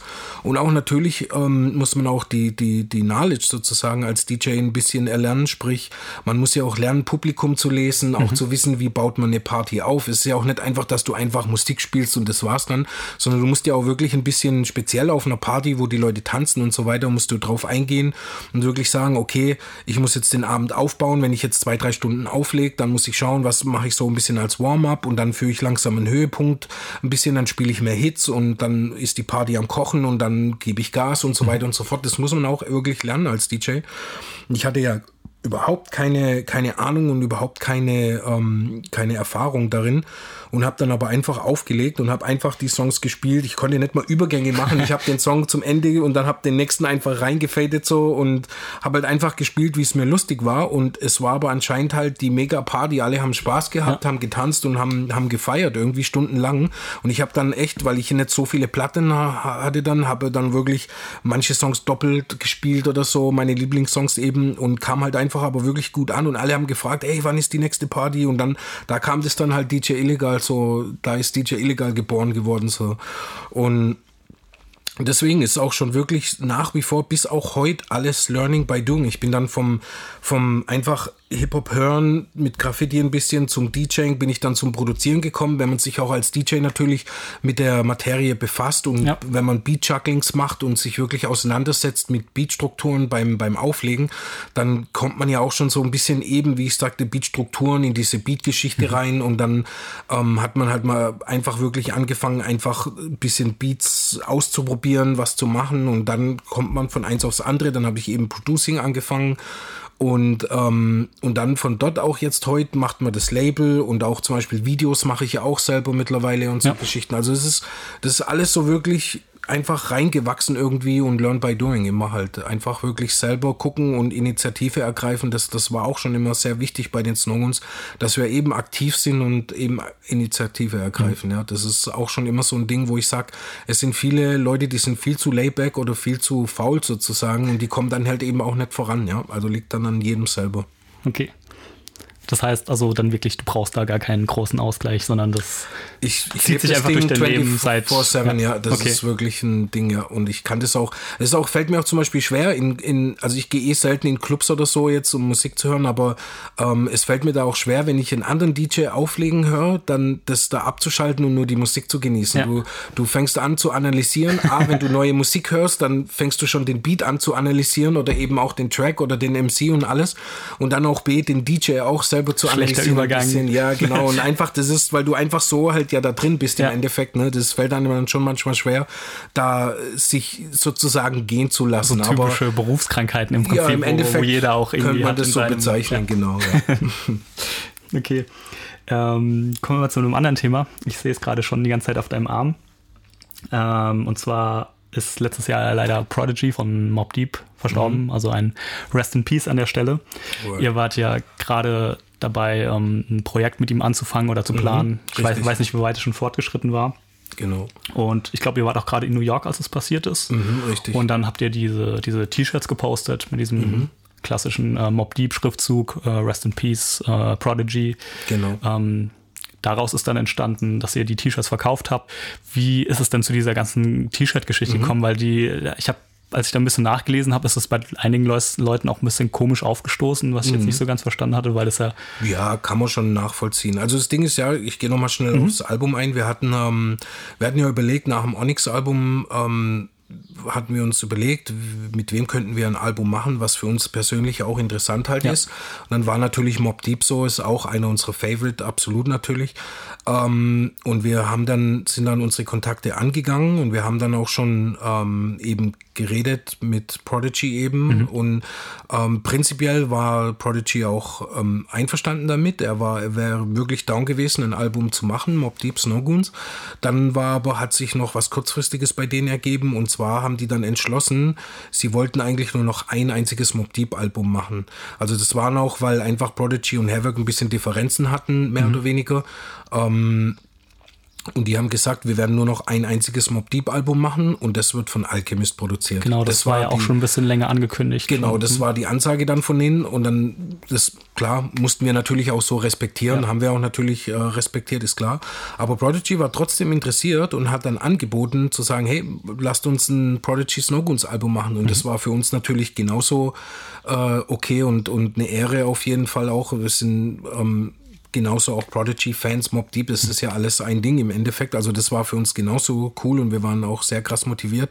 Wir haben schon angefangen, Beats rauszusuchen. Ähm, wir haben ihm schon Beats geschickt. Und wir wollten eigentlich, als wir in New York waren, nochmal uns mit ihm dann treffen. Mhm. Aber er war dann ja genau in Las Vegas zu dieser Show, auf der genau. dann, bei der er dann auch gestorben ist.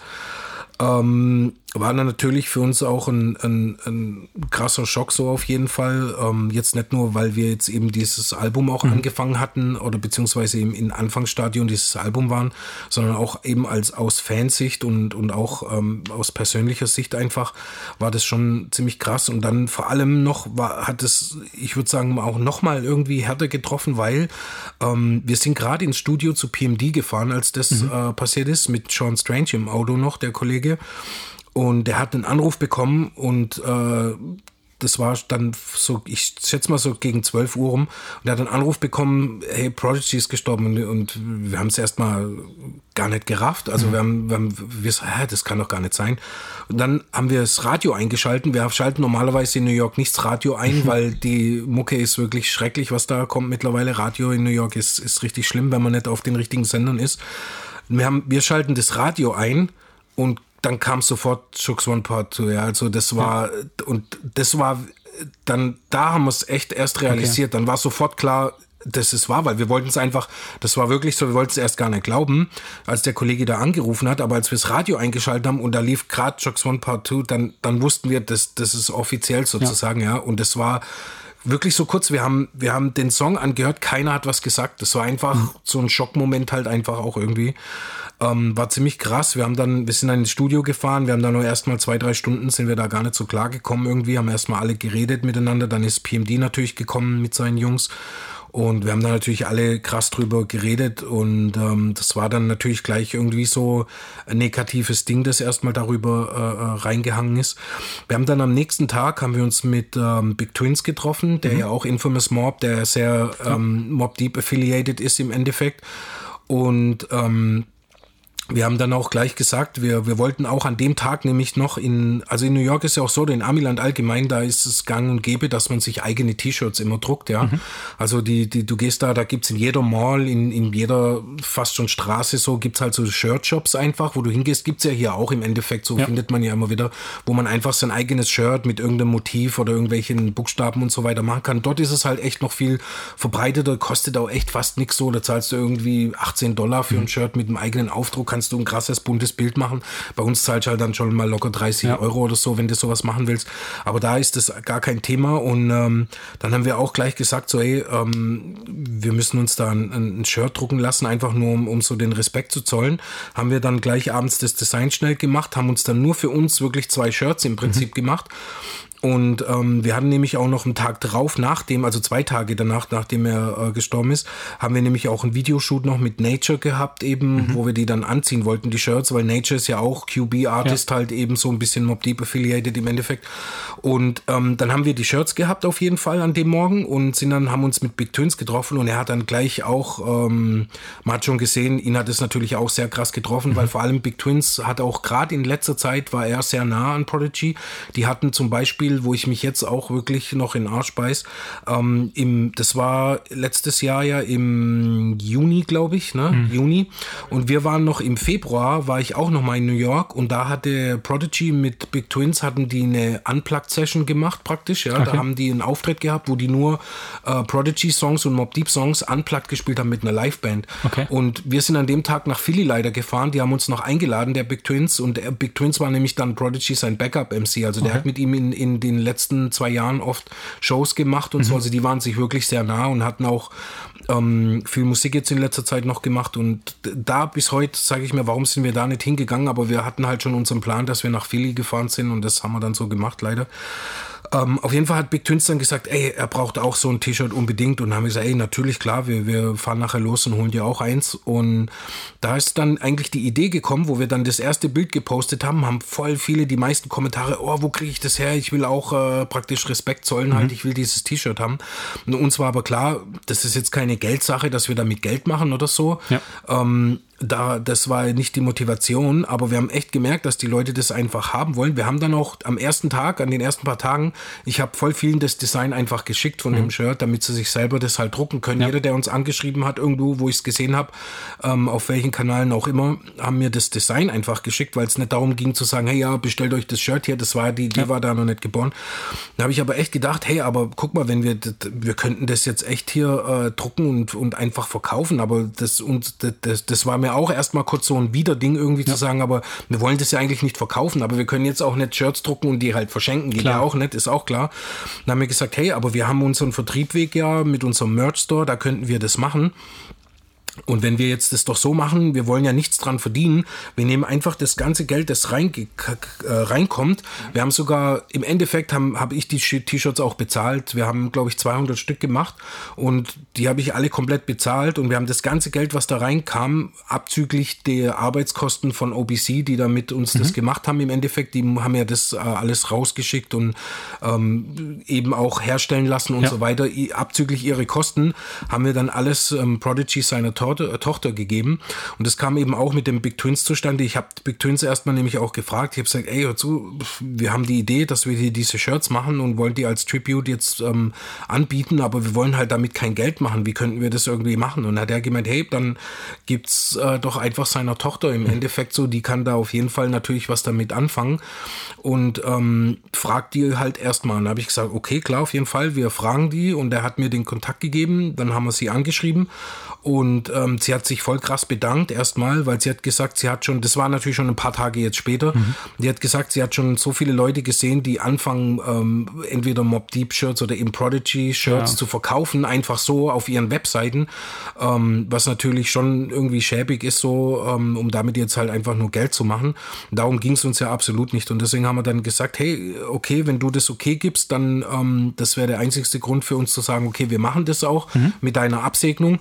Und ähm, du bekommst natürlich das ganze Geld ganz klar. Und wir haben ja auch das alles transparent gemacht. Wir haben gesagt, hier guck, wir haben so und so viel 200 Shirts gemacht. Hier sind die Rechnungen dafür. Ähm, so viel ist reingekommen. Wir haben dann eine offizielle Abrechnung gemacht und mhm. waren dann froh, dass so schnell die Shirts ausverkauft waren, dass wir ihr dann auch gleich das Geld ähm, zu, zuschießen konnten halt im Endeffekt. Ähm, sei es mal dahingestellt, ob das irgendwie was nützt, Geld oder nicht, das ist, ist ganz klar, das bringt eigentlich nichts so und das hat jetzt auch nichts irgendwie besser gemacht irgendwo vom, vom, vom Grundding her. Prodigy ist tot und das kann keiner jetzt irgendwie rückgängig machen. Aber wir wissen auch, ähm, dass auch in Amerika, also man kann, man darf nicht annehmen, dass Prodigy jetzt der mega Multimillionär war oder sowas, ja. der, der, der Rap äh, äh, so, also der war auch nicht reich, ja, so. Ich meine, klar, der hat jetzt nicht mehr im Ghetto, sage ich mal in Anführungszeichen, gelebt, aber so, dass der jetzt auf großem Fuß war, mhm. kann man auch nicht sagen. Und deswegen denke ich mal, ist sowas schon auch irgendwo doch eine kleine Beihilfe irgendwie so. Das war halt einfach unser Beitrag, den wir da halt dazu ja. leisten konnten im Endeffekt.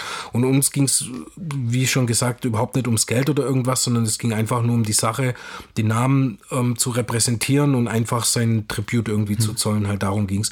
Ich habe das dann auch, wie gesagt, ich kann es durchaus verstehen, dass das bei manchen Leuten vielleicht sauer aufstoßt, halt eben, die das nicht vielleicht so in erster Linie verstehen und die halt einfach dachten, wir wollen da jetzt nur Shirts verkaufen, um Geld zu machen oder so, ja. Und und deswegen habe ich das auch nicht so aggressiv promoted jetzt irgendwie. Wir mhm. haben es ein paar Mal kurz gepostet und das war's dann.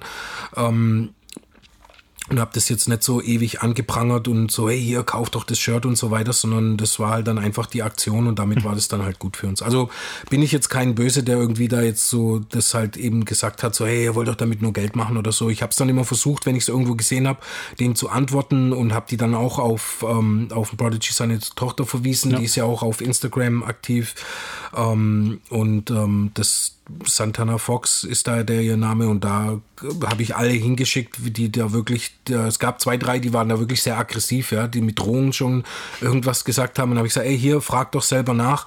Ähm, wenn wenn du es nicht glaubst, dann wirst du es hoffentlich aus denn ihrem Mund halt dann eben hören. Aber gut, wie gesagt, ich bin da kein Böse. Das ja. ist sowas ist immer eine, so eine zwei zwei Ansichtssache irgendwie und ähm, war halt wie gesagt unser Beitrag, den wir dazu geleistet haben. Das ist doch eigentlich eine schöne Aktion gewesen. Danke. Okay, dann ähm, kommen wir noch ein bisschen zu euren Fans. Äh, und zwar, ihr pflegt ja einen sehr, sehr engen Kontakt eigentlich zu euren Fans. Irgendwie, ihr seid immer am Merchstand aktiv, mhm. versteckt euch da nicht, redet mit jedem, hab auch äh, mitbekommen, ihr, ihr, lest immer ganz viele Kommentare unter YouTube und so weiter. Ähm, warum ist euch diese Fan Fannähe denn, denn so wichtig und ähm, jetzt gerade in, in Live-Situationen, wie begegnen euch die Fans? Also mhm. hast jetzt schon ein paar Beispiele, die dann aggressiv auftreten, aber ich denke mal, das ist wahrscheinlich ja, eher die, der, der kleinste Teil. Einzelfälle, ja, ja. Ähm, klar, ich meine, ähm, in erster Linie ist es uns wichtig, weil, wie ich auch schon am Anfang gesagt habe, so, wir sind selber Hip-Hop-Fans mhm. irgendwo und ähm, ich, ich, ich behandle auch irgendwie definitiv jeden auch mit Respekt irgendwie. Deswegen ähm, es ist ja alles eine Respektsache, jetzt auch, wie ich schon gesagt habe, von zum Beispiel eben auch anderen Künstlern. Ja, mhm. man begegnet denen ja auch mit Respekt und die begegnen einen normalerweise auch wiederum mit Respekt und so ähm, handhaben wir das eigentlich schon immer. Für uns ist halt auch immer sehr wichtig, äh, Feedback zu haben von den mhm. Leuten. Ähm, einfach nur, um zu sehen, wo wir stehen. Im Endeffekt ist klar, wir machen die Musik für uns selber. Das heißt, das ist jetzt nicht abhängig, dass wir jetzt sagen, oh, wir müssen alles analysieren und wenn doch jetzt die Leute sagen, wir sollen doch nur Musik mit denen machen oder so, dass wir das dann jetzt extra deswegen machen. Aber es ist für mich auch immer äh, wichtig, Feedback einfach aufzusammeln und ein bisschen mit auch eben einfließen zu lassen, mhm. A mal. Und B ist es gut, natürlich auch, klar, da will ich jetzt auch nicht lügen, irgendwie fühlt sich das natürlich auch äh, gut an, äh, mal ein, ein, positives Feedback einfach Klar, zu hören, natürlich. eben, dass man auch ein bisschen für seine Arbeit äh, irgendwo belohnt wird. Das ist für uns auch, für mich persönlich vor allem auch immer wirklich auch so das, das, das, das, die, die, der größte Verdienst, in Anführungszeichen, mhm. ja, wenn, wenn jemand sagt so, hey, wenn ich mal so einen Kommentar lese, dass jemand sagt, ey Mann, eure Mucke und so, die hat mir voll geholfen, da mit schweren Zeiten und ich, ich habe immer euren Sound gepumpt und das war immer voll cool für mich und so weiter. Sowas, wenn, wenn ich sowas lese, das motiviert mich halt mhm. natürlich mhm. auch gleich fünfmal mehr, als wenn ich jetzt sage, okay, äh, wir haben jetzt unser Album so und so viel verkauft, ja, irgendwie. Also es ist ähm, war schon immer für uns wichtig, eben halt ähm, dieses Feedback von den Leuten mit aufzunehmen und, und das mit einfließen zu lassen und eben aber auch dann dadurch vielleicht auch wieder ein bisschen was an die Leute halt eben auch zurückfließen zu lassen irgendwo. Und dann auch, wie du sagst, an den Shows, das ist für mich auch immer wichtig, ähm, mit den Leuten zum Teil auch zu reden oder mhm. so. Es ist, es, da, da erlebt man alles Mögliche. Also ich mag so diese, das ist auch das, was ich bei, bei Hip-Hop eigentlich eh schon immer sehr geliebt habe, dass es verbindet im Endeffekt, mhm. ja. Es hat schon immer weltweit Leute einfach verbunden irgendwie. Ähm, zum Beispiel, was sehr lustig ist, ich bin ja hier aus Karlsruhe und ähm, wohne hier jetzt schon seit langer Zeit und ähm, es gibt einen Kollege, der DJ Big W aus Polen, der auch jetzt schon ein paar Jahre hier lebt und der ist ein äh, großer äh, Zulu-Chapter-Leader in, mhm. in, Polen gewesen oder ist auch noch und ähm, der wohnt hier auch schon sehr lange und ich habe das halt bis dato nie gewusst. Und wir haben uns jetzt erst im Februar auf der Onyx Tour in, in Frankfurt kennengelernt im Prinzip und haben beide festgestellt, dass wir aus Karlsruhe kommen. So, ja. Und jetzt seitdem ähm, hängen wir auch auf jeden Fall schon viel mehr ab und so weiter, weil uns halt auch wieder einfach so diese Musik das alles verbindet. Und das war für mich immer schon so ein Ding, ähm, zu sagen, hey, Joe, wir sitzen hier in Deutschland. Ich habe einen super dopen Freund in Philly, der Reef the Lost Cause zum Beispiel. Ja. Wir, wir tun manchmal mehr, manchmal weniger. Wir schreiben uns ja auch so. Das geht ja alles über Musik hinaus im Endeffekt. Mhm. Also wir sind ja gute Freunde geworden. Wir sind auch mehr oder weniger ähm, Taufpaten für seinen Sohn und so weiter. Und das sind so Sachen, wo, wo uns das halt eher auch Familie halt eben macht. Und das, das finde ich halt aber auch, wie gesagt, das, was mich an Hip-Hop auch schon immer neben der Musik, so die Kultur halt, was mich so fasziniert mhm. hat, dass es wirklich Leute verbindet. Also ich meine, ohne die Musik würde ich ja niemals den Reef aus Philly im Prinzip kennen, ja. den ich jetzt halt mein Freund nenne und auch sehr schätze und den ich auch immer wieder dann besuche. Also immer wenn ich in den USA bin, ich gehe da vorbei und sehe seine Kinder und so weiter. Das ist halt einfach Familie und das, das, das geht, wie gesagt, über Musik hinaus hinaus. Das hat auch dann in Anführungszeichen nichts mit Musik zu tun, mhm. sondern es ist einfach Freundschaft und, und das ist halt, was ich auch sehr schätze an der Musik. Und genauso treffe ich halt dann eben Leute ähm, an den Shows, die dann halt kommen und mir A, Feedback geben oder auch mal klar auch was Negatives vielleicht sagen wollen oder so, was auch okay ist. Das, das nehmen wir ja alles auf irgendwie. Aber ich finde es halt immer cool, dass man dann irgendwelche Leute trifft und, und ähm, klar, manchmal kann es auch ein bisschen nerven, wenn es dann zum Beispiel schon später zur Show ist und jemand ist besoffen oder so, dann gibt es auch Leute, die kommen dann her und labern dich halt einfach zu und hören gar nicht mehr auf oder so, weil die das halt einfach auch nicht merken, ja, oder ja. so und die haben halt Redebedarf und dann ist auch cool, ich bin halt auch jemand, der jetzt niemand so unbedingt vom Kopf Vielleicht stoßt. auch so ein bisschen gehypt, seine Stars irgendwie zu sehen oder wie man auch immer Ja, sagen will. kommt natürlich auch alles zusammen und dann, wie gesagt, ich bin jetzt auch niemand, der das so wirklich vom Kopf stoßt und dann ähm, höre ich mir das auch natürlich gerne auch an und so weiter. Ähm, also es, da gibt es echt die verschiedensten lustigen lustigsten, traurigsten oder auch krassesten Stories halt einfach ja. so irgendwie, wo man dann Leute kennenlernt, auch zum Teil eben. Manchmal, klar, sind es nur flüchtige Begegnungen dann, Aha. man hört sich das halt an oder ich erzähle dann auch was, die wollten halt auch, was weiß ich, was Spezielles wissen und dann tauscht man sich aus und dann war es das, aber manchmal bindet auch eben eine Verbindung äh, äh, oder findet eine Verbindung statt, die dann halt ähm, vielleicht auch zukunftsweisend ist, dass es mhm. zum Beispiel, äh, nur mal auch als Beispiel, ich habe mal jemanden kennengelernt, der hat dann Jahre später hat er angefangen, angefangen, Shows zu machen und ähm, der ist jetzt so unser Booker in Skandinavien im Endeffekt. Mhm. Der bucht uns da immer auf alle Shows, der kommt aus Norwegen, der André, der gehört auch mehr oder weniger mittlerweile schon zum Team. Er managt uns auch für viele Sachen bei Bookings und so weiter und den habe ich auch einfach nur so auf einer Show kennengelernt und das ist halt, man weiß nie, was sich daraus halt entwickelt, ja. Und deswegen mag ich so auch diese Nähe zu sagen, ich chill nicht nur im Backstage an einem mhm. Abend so und trinke mir da ein und chill nur mit meinen Jungs oder was weiß ich und sondern bin dann auch immer draußen am Merch und, und ähm, renn überall ein bisschen rum und guck halt einfach alles so, ja. dass alles läuft und, und tausche mich aber dann auch echt gern mit den Leuten auch auf jeden Fall aus. Also es mhm. ist auch nicht aufgesetzt oder so, dass ich jetzt sage, ja, das muss man halt machen und äh, höre ich halt da mal zu, sondern mir macht es auch wirklich Spaß, auch einfach, wie gesagt, neue Leute kennenzulernen einfach. Man mhm. hört auch mal immer wieder einfach irgendeine krasse Geschichte von Leuten, die dann halt ein was erzählen, was man ja so nicht erfahren würde halt im Endeffekt. Also es ist ein Geben und Nehmen, aber das gehört für mich persönlich halt auch auf jeden Fall dazu. Schöne Sache auf jeden Fall.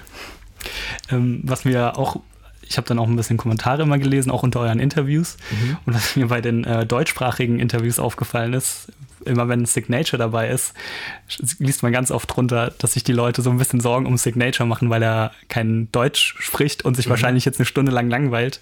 Äh, klären wir das doch mal schnell auf. Versteht er mittlerweile Deutsch und wie geht's ihm denn? ja, also er versteht schon relativ viel Deutsch schon immer. Er ist ja, ja äh, Grundschullehrer.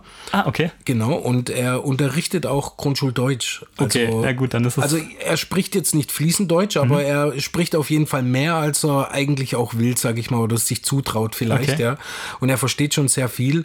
Ähm, dazu kommt halt auch bei uns, wir, wir können uns dann immer ganz gut verständigen. Ich spreche auch Schwedisch im Endeffekt und er Dänisch und Dänisch und Schwedisch ist sehr nah mhm. zusammen. Mhm. Also ich verstehe auch sehr viel Dänisch.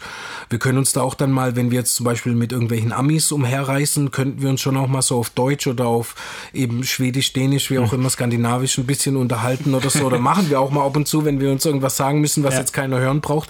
Aber ja, für uns Sick ist es halt ähm, klar, für so deutsche Interviews, also er ist da auch nie gelangweilt oder so. Das, das muss man auch sagen. Er versteht ja auch wirklich sehr viel. Also ich würde mal sagen, der versteht mindestens 70, 80 Prozent, mhm. was ja doch schon recht, recht viel ist. Ähm, das Krasse ist auch, finde ich, bei ihm die Aussprache allgemein bei den Dänen, die lernen ja auch Deutsch mhm. in den Schulen. Ähm, denn ihre Aussprache ist wirklich sehr, sehr gut, fast wie bei den Ungarn. Ich okay. weiß nicht, ob das, also ich, ich, das ist ja auch was, was ich an Hip-Hop liebe. Ich, ich reise ja sehr viel ja. durch den Hip-Hop, durch die Touren und ich kriege ja sehr viel mit dann von anderen Ländern. Ähm, und ich merke, im Ostblock zum Beispiel jetzt, wenn man es pauschalisiert, wird ja sehr viel Deutsch auch gesprochen. Also in Tschechien ist ja Business-Sprache Nummer eins Deutsch. Jetzt vielleicht nicht mehr, es war mal in den 90ern und so. Und auch in Ungarn ist fast noch nach wie vor äh, Business-Sprache Nummer eins ist da Deutsch. Da okay. lernen sehr viele Deutsch. Und ich hatte da mal einen Promoter kennengelernt dann, ähm, der hat dann, ah, du bist aus Deutschland. Der hat ein so krasses, reines Deutsch gesprochen, mhm. so richtig Hochdeutsch. Ähm, ich dachte, ah, bist du aus Deutschland? Und er so, nein, nein, ich äh, habe das nur in der Schule gelernt und so. Und dann hat er gesagt, er war noch nie in Deutschland.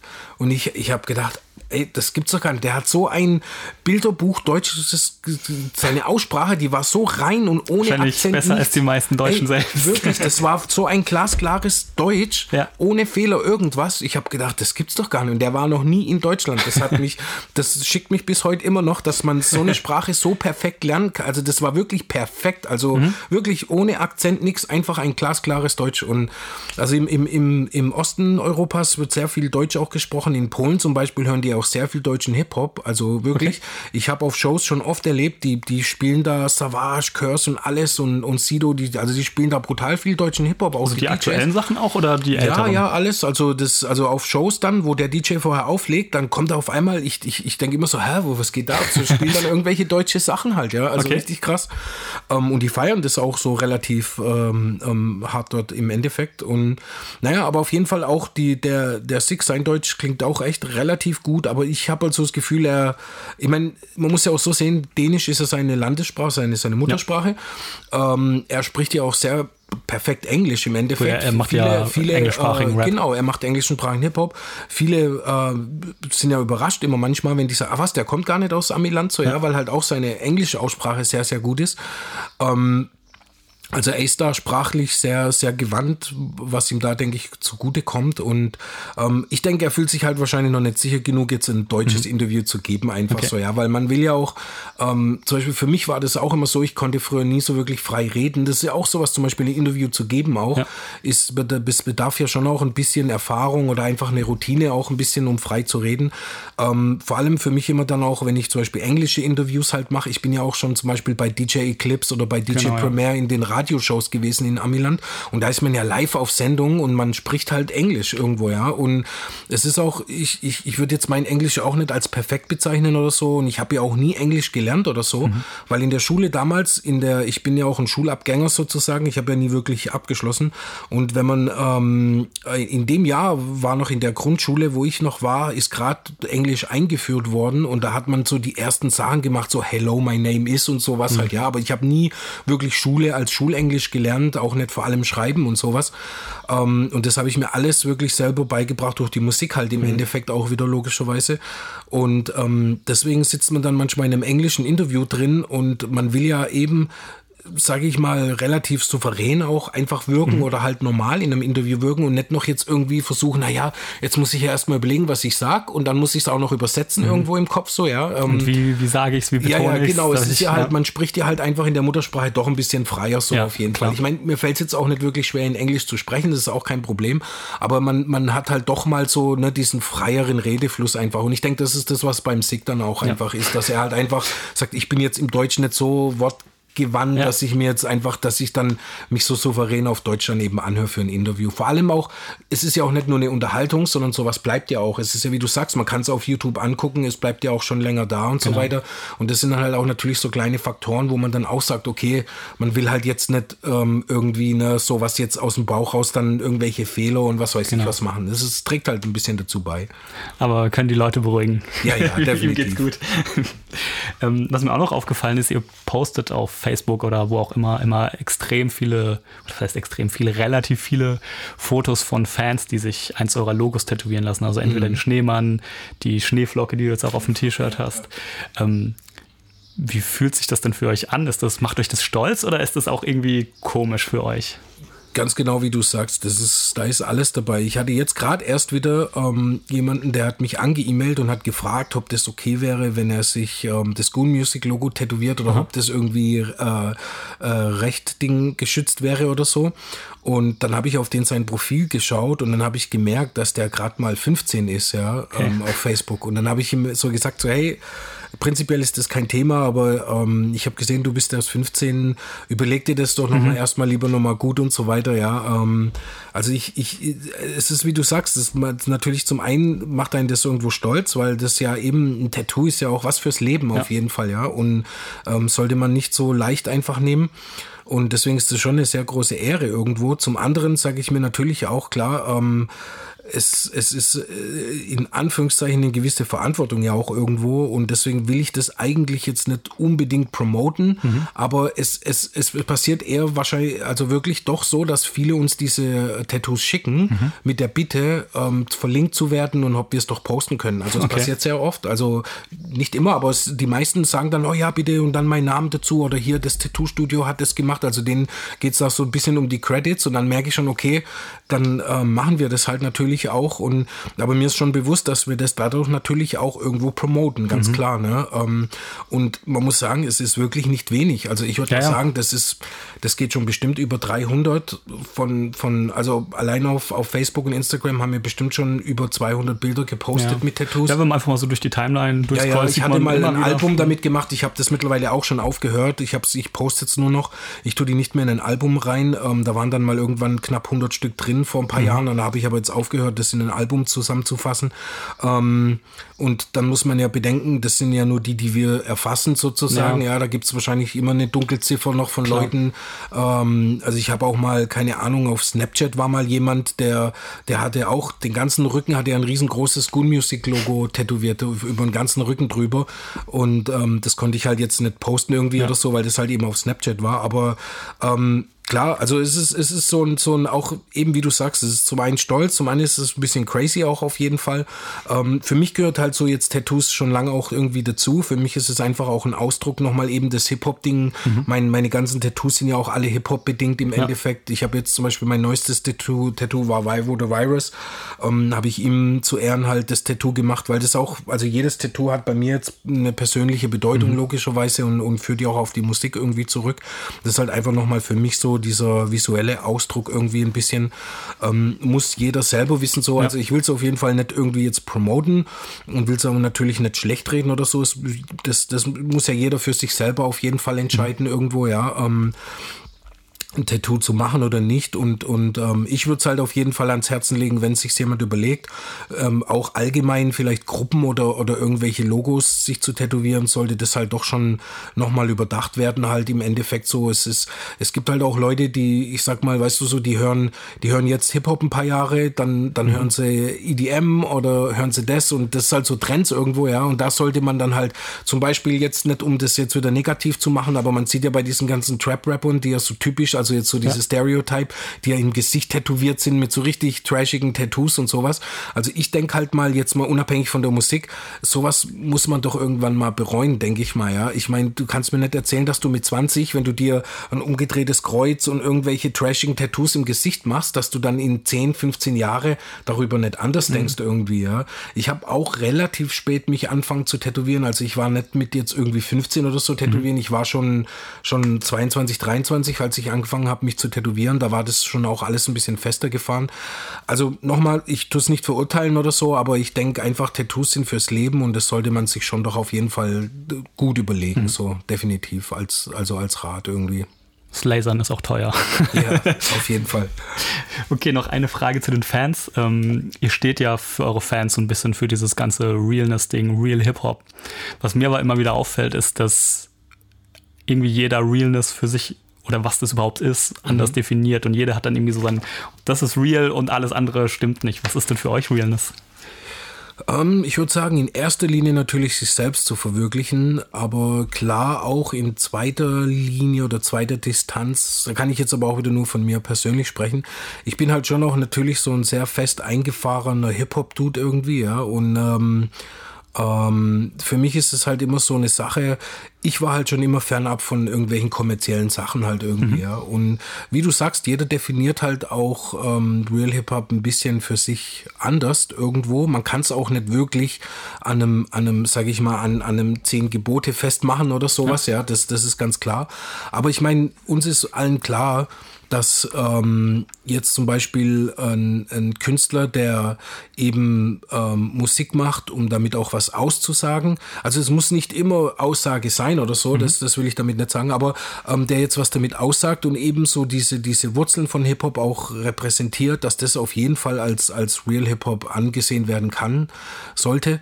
Und ähm, wenn jetzt jemand ähm, Motivation also es, es, es, es führen viele Faktoren zusammen, aber für mich ist zum Beispiel auch immer sehr wichtig die Motivation halt eben, mhm. weil eine Motivation äh, erzeugt ja immer eine Reaktion und auch immer eine Richtung irgendwo.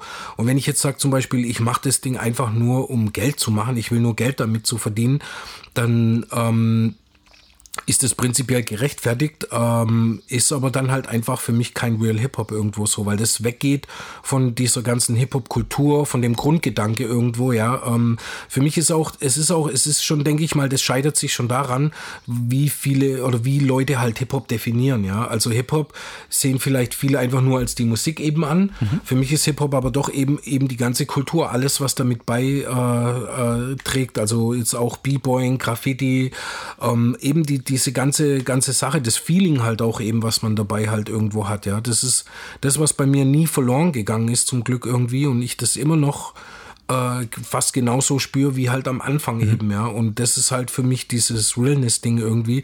Wie du sagst, das muss wirklich jeder im Endeffekt ähm, ähm, selber entscheiden. Man ist immer sehr, sehr schnell mit Fingerzeigen oder sonst wie. Ich erwische mich da immer auch oft, dass ich ähm, mal eher auf den, auf den äh, persönlichen Seiten jetzt so, ja. Ähm, also man muss auch sagen, ich, ich tue ja sehr viel von den Snowgoon-Seiten äh, managen sozusagen, mhm. wobei auch die anderen auch alle involviert sind, aber ich bin da doch, denke ich, der aktivsteste, wenn man es mal so sagen will. Ähm, ich erwische mich dann doch immer, wie ich auf den persönlichen Seiten doch mal hier irgendwie über irgendwelche kommerziellen Sachen wettere oder sowas, ja, und mich darüber halt ein bisschen lustig mache. Ähm, ich nehme es dann aber auch nicht immer so ernst. Ich tue mich da auch jetzt nicht so krass verfechten oder so, ja. dass ich mich da jetzt in den Kommentaren mit jemandem dann in die Haare kriege oder sowas. Ich mache mal einen lustigen Post und lasse das dann auch mehr oder weniger dabei und tue mich jetzt nicht mit Leuten irgendwie dann um Einzelkommentare oder sowas mhm. streiten. Das ist mir dann auch zu dumm irgendwie. Die, ich sag mal, die, ich meine, klar, weißt du, man steht so in der Öffentlichkeit ein bisschen oder in der kleinen Öffentlichkeit, wie auch immer. Und dann wird man halt natürlich äh, pauschalisiert oder man wird auch äh, natürlich beurteilt von Leuten irgendwie, egal in welche Richtung. Und man muss da schon auch ein bisschen, sage ich mal, aufpassen, was man halt natürlich auch sagt irgendwo. Ähm, ich habe da halt einfach auch gelernt, wie ich schon auch vorhin gesagt habe, so es ist ja nicht, ich habe nie eine Ausbildung gemacht als äh, Social Official Poster oder irgendwie mhm. sowas, ja, sondern man, man, man, man kriegt das ja alles halt so mit. Ich meine, man, man, man lernt es einfach, der Umgang damit auch dann Schritt für Schritt eben. Man wächst da mit rein und umso größer das alles auch wird, umso vorsichtiger muss man natürlich auch ein bisschen sein. Ich tue es mir trotzdem nicht verkneifen, ab und zu mal auch was Lustiges zu posten über irgendwas Kommerzielles oder so, um mich darüber lustig zu machen. Aber mir ist natürlich auch sehr bewusst, dass man ähm, darüber erstens mal sehr schnell äh, äh, sozusagen verurteilt wird halt irgendwo, ja auch klar und ähm, auch ähm, in, in, in so eine Negativschublade reingesteckt wird und, und dann so als äh, der Beleidigte oder sowas dann mhm. halt äh, abgestempelt wird, so ist mir schon klar, wie gesagt, deswegen ähm, reduziere ich es und ich tue, ich tue mich eigentlich auch wirklich so, das ist nicht einfach nur aus einer, aus einer Business-Sicht oder sonst wie ich, ich versuche mich mehr wirklich auf die positiven Sachen zu berufen halt eben und ähm, versuche dann eher coole neue dope Musik zu promoten, als mhm. wie jetzt zum Beispiel, also du wirst mehr Posts von mir sehen, dass ich sage, ey, hier hier ein neues geile äh, Album, jetzt nur mal als aktuelles Beispiel von Bumpy Knuckles und Nuts, die haben zusammen ein dopes Album gemacht, die so auch ein bisschen diese, diese 90er Sachen feiern einfach ja. und das so dieses Neue ein bisschen verurteilen sozusagen. Aber ähm, das poste ich dann lieber und promote es sozusagen, als wie dass ich jetzt einen Post mache und sag so, oh, hast du schon wieder den, was weiß ich, Wacken Track von Drake oder sowas gehört oder so, ja, so, keine Ahnung. Also passiert mal hier durch, dass ich da mal ein lustiges Bild oder irgendwas poste, aber ich verkneife es mir dann eher jetzt irgendwas Negatives zu posten und darüber abzuwettern, als wie eher dann halt eben natürlich einen, einen, einen coolen neuen Song und das dann eben zu promoten und zu pushen irgendwo so, ja. Habe ich mir jetzt so langsam aber sicher auch angewöhnt oder auch einfach da reingelebt und für mich äh, sensibilisiert und einfach gesagt, das ist auch einfach positiver so zu bleiben, einfach was Cooles zu posten und, und gute Musik zu promoten, als wie über Schlechtes zu wettern mhm. irgendwie, ja. Ist ja vielleicht auch wieder real, wenn, wenn Drake halt die Musik ist, die jemand fühlt und feiert, dann ist das für den ja auch real. Ganz, ganz so. klar, auf jeden Fall. Ich meine, das ist, das muss ja, es ist ja auch Geschmackssache so. Genau. Weißt du? Man kann, man kann nicht wirklich sagen, ähm, man kann es verpauschalisieren und wirklich sagen, okay, es ist wirklich sehr viel Bubblegum-Zeug momentan mhm. mit diesem Trap-Zeug und so diese Stereotype-Typen halt, ne, die dann, wie ich schon vorhin gesagt habe, von oben bis unten tätowiert sind und man, man merkt halt so, dieser Inhalt ist schon sehr krass reduziert und so Geschichten, ja. Mhm. Und es muss ja auch nicht immer Message sein, so. Das ist auch klar, habe ich auch vorhin gesagt, es muss nicht immer irgendwas rüberkommen, Spezielles oder es muss nicht immer einen gewissen Inhalt haben oder, oder jetzt auch immer einen, einen intellektuellen Wert äh, mhm. haben oder so, ganz klar.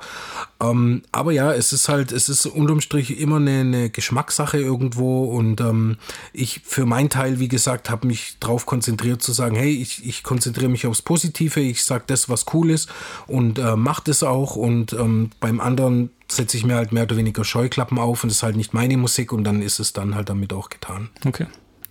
Dann bleiben wir mal bei den positiven Sachen. Ihr steht ja wieder mit mehreren Projekten schon äh, in den Startlöchern. Mhm. Also wenn das Interview rauskommen wird, ist ähm, das wahrscheinlich schon raus. Äh, CR7Z habt genau. ihr eine EP gerade. Mhm. EP ist es, oder? Genau. In, in Planung. Ja. Die ähm, Newline heißen wird. Newline, ja. Am 15.06. kommt die ja, wie du sagst, wahrscheinlich dann schon genau. released. Ist ja auch schon bald. Ja, zwei Wochen, glaube ich. Wochen, ja. genau. Äh, ich habe in der Beschreibung dazu gelesen, Negatives aus der Vergangenheit wird abgetrennt und Positives neu unterstrichen. Ähm, CR7Z ist ja eher für so einen recht düsteren, melancholischen Vibe bekannt. Mhm. Bedeutet dieses, diese Aussage, dass ihr ihm dann auch so ein bisschen ein neues Soundbild verpasst hat, das auch dann eher in so eine positive Richtung geht, oder? Ja, also die Beats sind, hat mich zum Teil überrascht, sind sehr durchwachsen, sage ich mal, ja. Also mhm. man hat nicht, es, es ist auf jeden Fall ähm, ein, ein, ein sehr abwechslungsreiches Ding für, es sind sieben Tracks auf mhm. der EP und ich würde mal fast sagen, vielleicht bis auf zwei Tracks irgendwie, könnte man fast keinen mit dem anderen vergleichen irgendwie. Also ist, natürlich sind sie nicht so grundlegend äh, verschieden, ja. aber sie haben alle einen, einen, sehr eigenen Vibe und ein sehr ein, ein differenziertes Ding so irgendwie. Und ähm, ich bin immer, es sind so Sachen, man kriegt oft Tracks von Künstlern zurück und ähm, es, es gab schon mal hier und da so Tracks, wo ich mir immer gesagt habe, ähm, speziell auf den Snowguns Alben, wo ich sage, okay, ich weiß jetzt, das ist jetzt kein Burner, mhm. aber es ist ein cooler Song und wir machen den trotzdem drauf. Wir versuchen noch ein bisschen drum herum zu produzieren und machen uns das Ding einfach fett und das ist cool. Aber es gibt halt auch doch sehr viele Songs auch, wo du dann zurückkriegst und wo du dann auch selber wieder gekickt wirst irgendwie mhm. und wo du dann auch sagst, ey krass, cool, ich fühle das Ding und das ist cool und weil es ist ja auch immer eine Kollaboration im Endeffekt so, ja. ja? Ich kann ja nicht immer das erwarten, äh, von anderen irgendwas zu machen, was ich jetzt irgendwie will, sondern man schickt ein Beat und man kann sich auf Top Topics einigen, aber im Endeffekt macht ja jeder Künstler sein Ding auf, mhm. auf dem Beat und so weiter.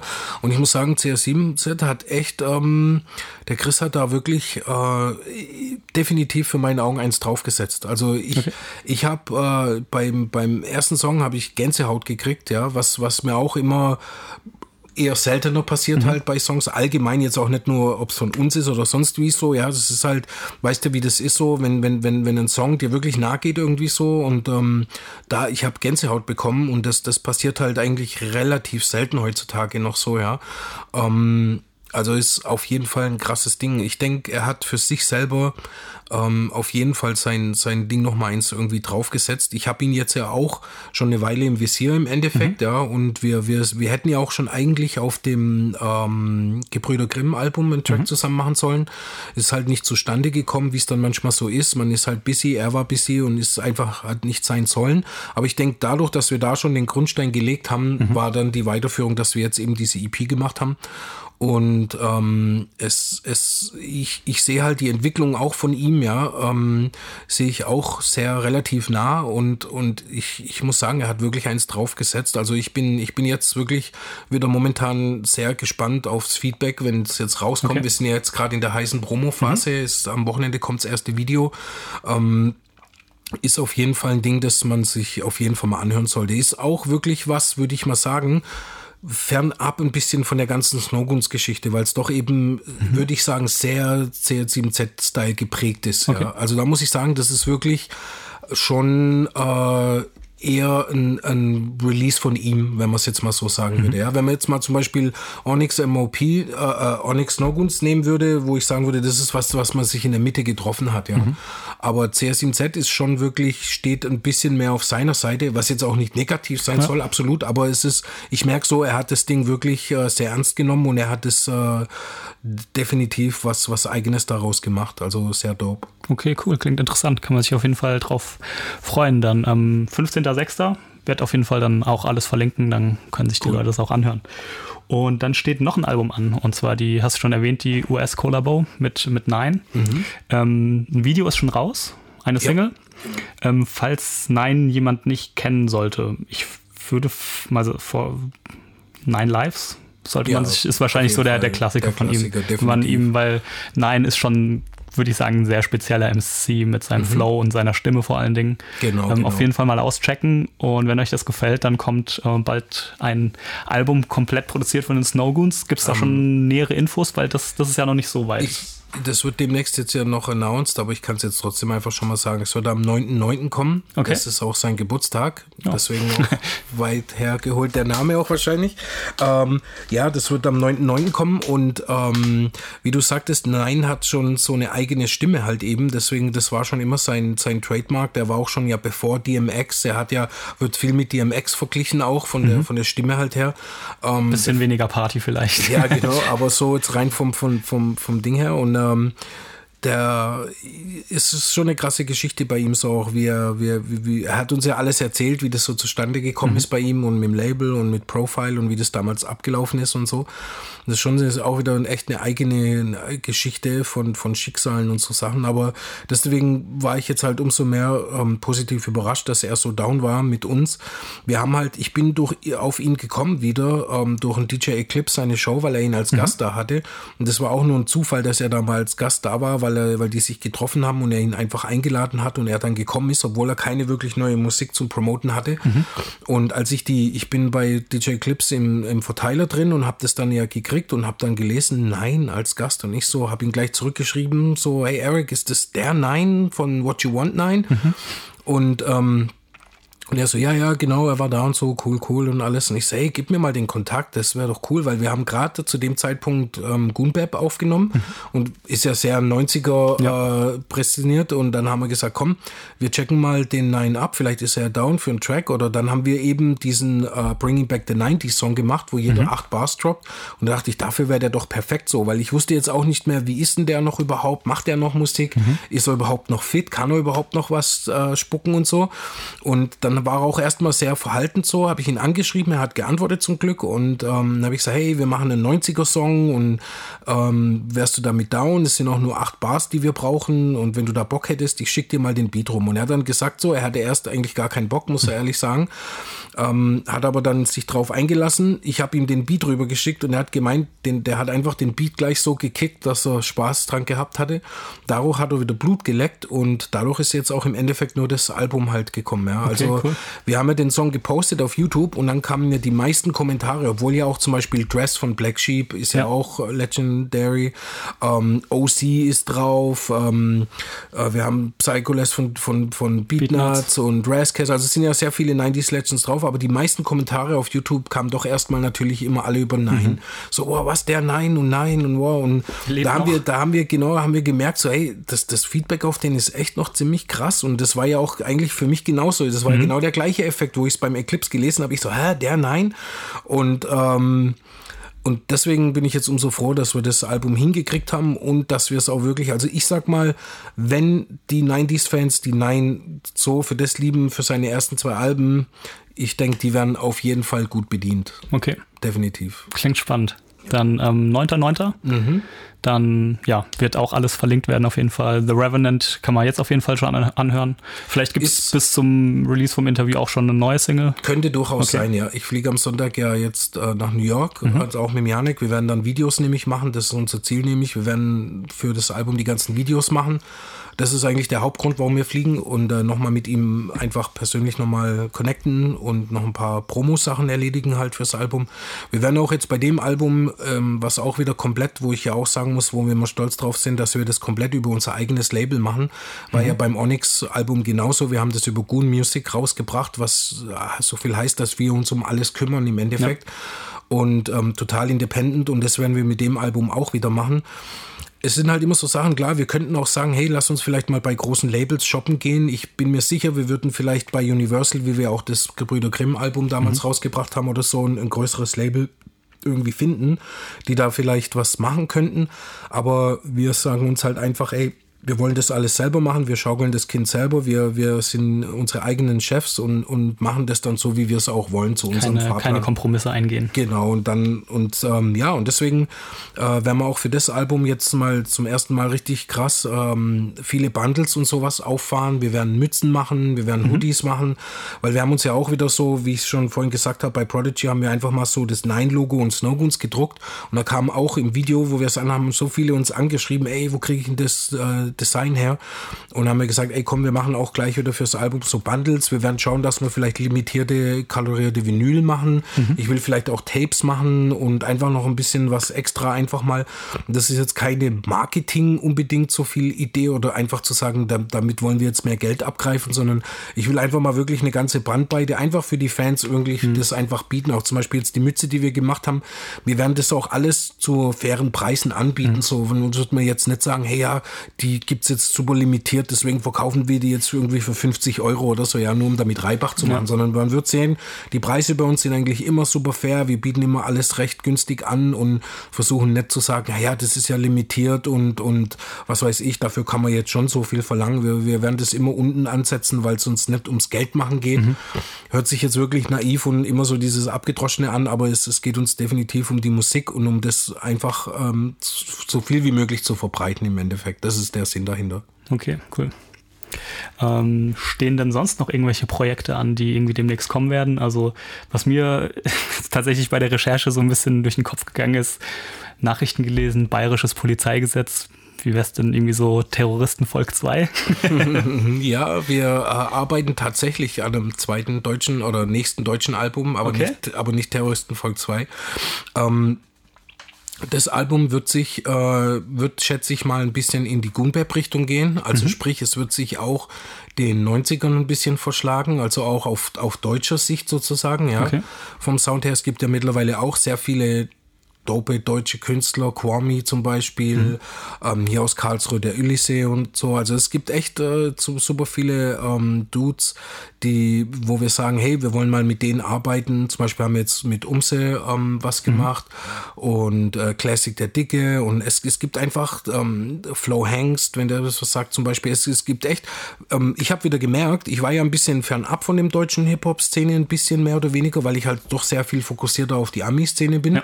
Und ich habe mich jetzt dann doch wieder auf die deutsche Hip-Hop-Szene mal wieder ein bisschen eingelassen und habe dann auf einmal gemerkt, so hey, krass, da gibt es ja brutal viele dope Dudes mhm. eigentlich so, ja, wenn man dickt eben. Klar, Morlock und so ist äh, nach wie vor Favorite irgendwie und werden dann auch was mit Morlock und Hiob diesmal was machen und also. Ja, da bringt ja auch, glaube ich, gerade wieder was. Ja, ja, der ist ja auch immer kräftig. Morlock hat gerade die, die Instrumental-Platte rausgebracht. Mhm, richtig, back im Laboratory. Ja. Und naja, es ist halt, ähm, also ich denke, wir werden da so ein bisschen was in die, in die Goonbap-Richtung machen, sozusagen auf deutsche mhm. Version, als deutsche Version vielleicht. Cool. Ähm, ist jetzt noch nicht so festgefahren, ist jetzt auch noch kein Fokus drauf, aber das ist jetzt so ein bisschen in the making. Ebenso haben wir jetzt parallel angefangen, ganz leicht noch am nächsten Snowguns Album, ist aber auch nur jetzt mal noch ganz in den Kindernschuhen, da mhm. gibt es noch nichts groß dazu zu sagen, ist auch jetzt noch in, in geraumer Ferne irgendwie. Aber ähm, haben wir auch schon angefangen und wir arbeiten auch noch an zwei anderen kleineren Projekten jetzt momentan, wo ich jetzt auch noch nicht wirklich viel dazu sagen kann halt. Aber wie du sagst, wir sind immer sehr busy und äh, haben immer unsere Brötchen am Backen im Ofen und ähm, werden da auch keine Ruhe geben, auf jeden Fall. Okay. Stehen ja auch schon jetzt zwei Projekte an. 15.06. CR7Z, 9.9. Nein. Kann man sich auf jeden Fall schon mal drauf freuen. Definitiv. Okay, ich würde sagen, dann kommen wir mal zum Ende. Mhm. Ähm, bevor wir Schluss machen, gibt, willst du oder auch du, Yannick, du bist ja auch noch die ganze Zeit hier. Ähm, wollt ihr noch irgendwas sagen abschließend? Die letzten Worte gehören euch.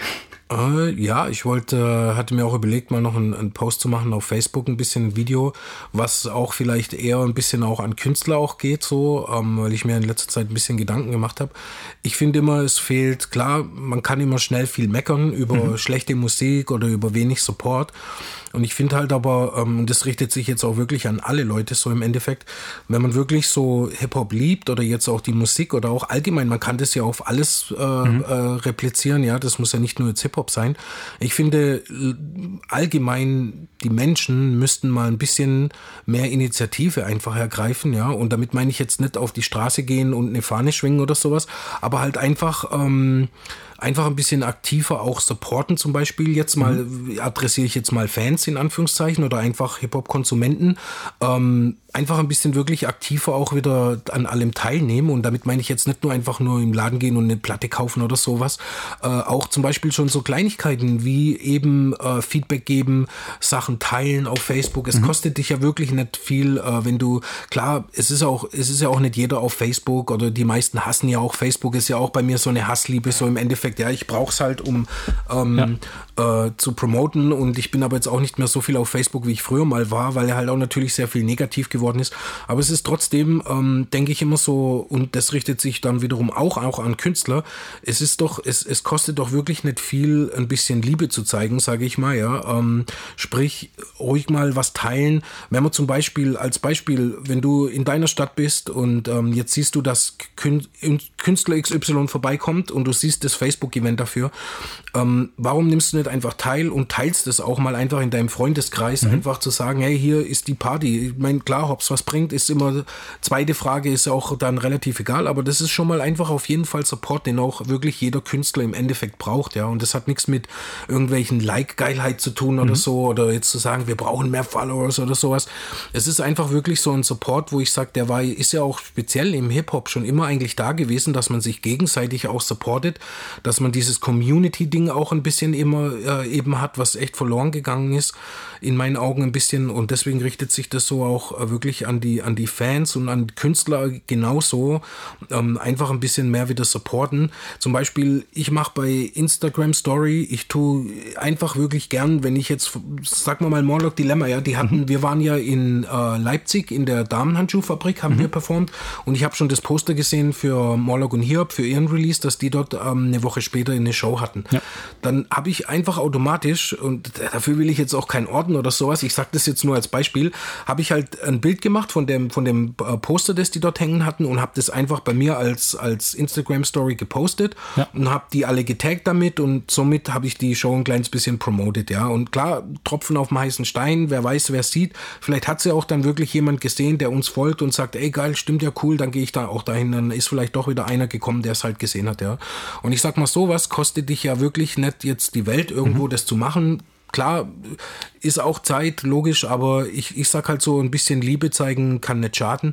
Deswegen so mein Appell auch, wie gesagt, an die Künstler, nicht nur jetzt auch als Kritik gesehen, aber halt einfach ein bisschen mehr Support untereinander halt. Wir hatten ja auch vorhin schon, als wir hergekommen sind, geredet davon, dass zum Beispiel eben die Szenen innerhalb einer Stadt sich mhm. nicht mal supporten und so. Also ich denke, dieser Support, das ist ja auch das, was wofür als Snowgoons wir ja stehen, dass wir sagen, wir sind ja zusammen als Team, funktionieren wir so powerful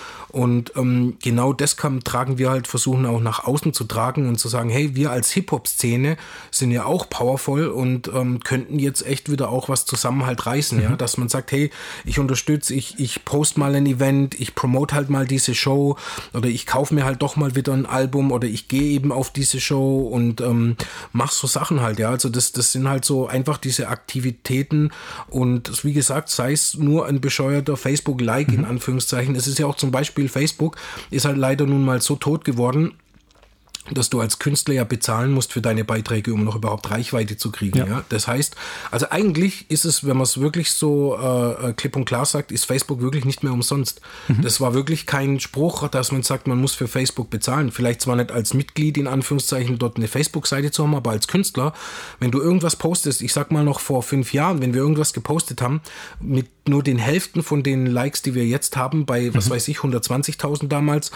ähm, haben wir doppelt und dreifach so viel Likes auf die Posts, auf die Beiträge bekommen. Und das, das ist wie, wiederum, wie gesagt, das ist jetzt keine Geilheit an Likes oder sowas, sondern es ist ja einfach geht um die Reichweite, dass man sagt, hey, wir machen einen Post für einen neuen Song und den erreichen jetzt irgendwie 1000, 2000 Leute ja, ja. auf Facebook, sodass die das auch sehen und mitbekommen und die Musik auch pumpen. Mache ich jetzt heute auf unserer Seite, die ja über 230.000 Likes hat, also das Doppelte, poste ich ein Video, das kriegt vielleicht noch 30, 40, 50 Likes, wenn es mal hochkommt, ja, mhm. so im Durchschnitt jetzt jetzt mal, ja. Und wenn ich, die wollen halt, dass Facebook, die wollen mal, dass ich jetzt da irgendwie 30, 40 Euro nehme und damit bezahle, damit das auch wirklich alle unsere Likes praktisch sehen, also unsere Leute, die uns folgen, dass die das auch wirklich sehen, ja. Und das ist halt irgendwo so eine Abzocke ein bisschen an, an den Künstlern und alles allgemein.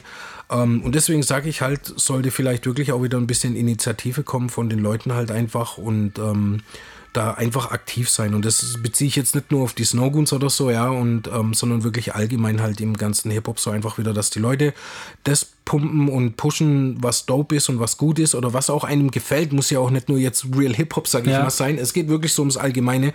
Einfach wieder ein bisschen mehr aktiver sein und einfach ein bisschen mehr Liebe zeigen. Das wäre mein so Appell mal ist ja auch das Schöne daran, wenn man Liebe zeigt, das kommt ja auch oft ganz oft zurück. Wie du vorhin schon eben. erwähnt hast mit dem Promoter in, in Island jetzt. Mhm, genau, eben so. Das ergibt sich ja immer wieder und dann kriegt man es ja auch wieder zurück. Okay, schönes Schlusswort, würde ich sagen. unterstützt, unterstützt die Snowgoons, uh, it's real Hip-Hop und ähm, auf der Veranstaltung mehr Unterstützung. Also guckt, ja. dass wir mehr auf die Shows kommen, weil die Jungs reißen sich echt der Arsch auf.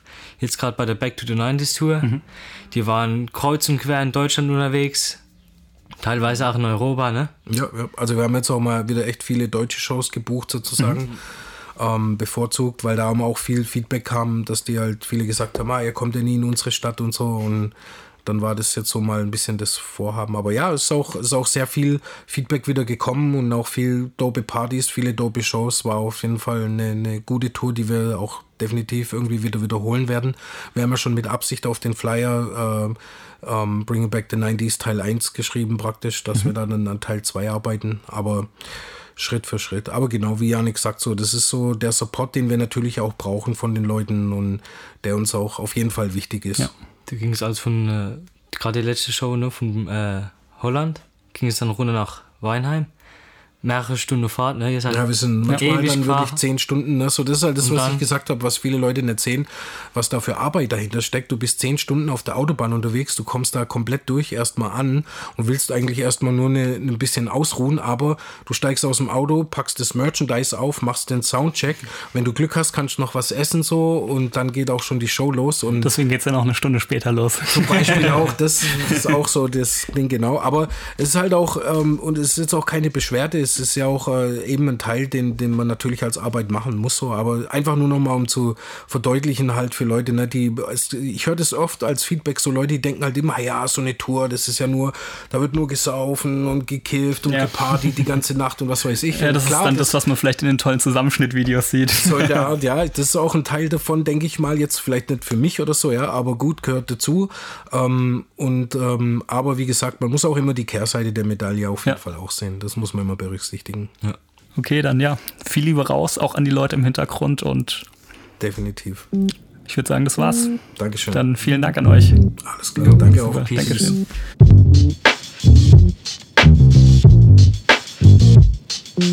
So, und das war's auch schon mit Folge 9 des All I See is Blinking Lights Podcast.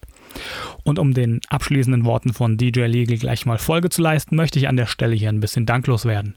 Zuallererst natürlich mal an DJ Legal und Yannick selbst, die sich die Zeit genommen haben, den Podcast mit mir aufzunehmen. Dann an Andreas, der die Folge überhaupt erst möglich gemacht hat, genauso wie die Iman Magnetic Folge. Vielen, vielen Dank dafür. Und zu guter Letzt natürlich auch an die ganzen Zuhörer des Podcasts. Es ist sehr schön zu sehen, wie der Podcast langsam wächst, wie mit jeder Folge ein paar neue Zuhörer und Follower dazukommen. Und ich freue mich auch immer riesig über die ganzen Nachrichten und Reviews, die ihr mir schreibt. Macht mir sehr große Freude, das zu lesen. Und ich versuche auch immer, jedem zu antworten. Vielen, vielen Dank dafür. Und natürlich seid ihr auch herzlich eingeladen, das Ding weiterzuteilen an Freunde oder an jeden, den es interessieren könnte. Und gerne dürft ihr mir auch weiterhin Nachrichten, Feedback und Reviews schreiben über die üblichen Kanäle, die ich dann wie immer gleich verlinken werde. Und in der Linkliste gibt es dann auch wie immer die ganzen Links zur Folge, zu den Snowgoons, über alles, was wir so gesprochen haben. Und ja, ich glaube, das war es dann eigentlich auch schon zu der Folge. Ich freue mich schon auf die nächste Folge, wünsche euch bis dahin eine schöne Zeit, einen guten Morgen, einen schönen Tag, eine gute Nacht, was auch immer. Macht's gut, bis zum nächsten Mal und ciao. Blinking, blinking. All I see is blinking lights. It's hip hop, hip hop, hip hop.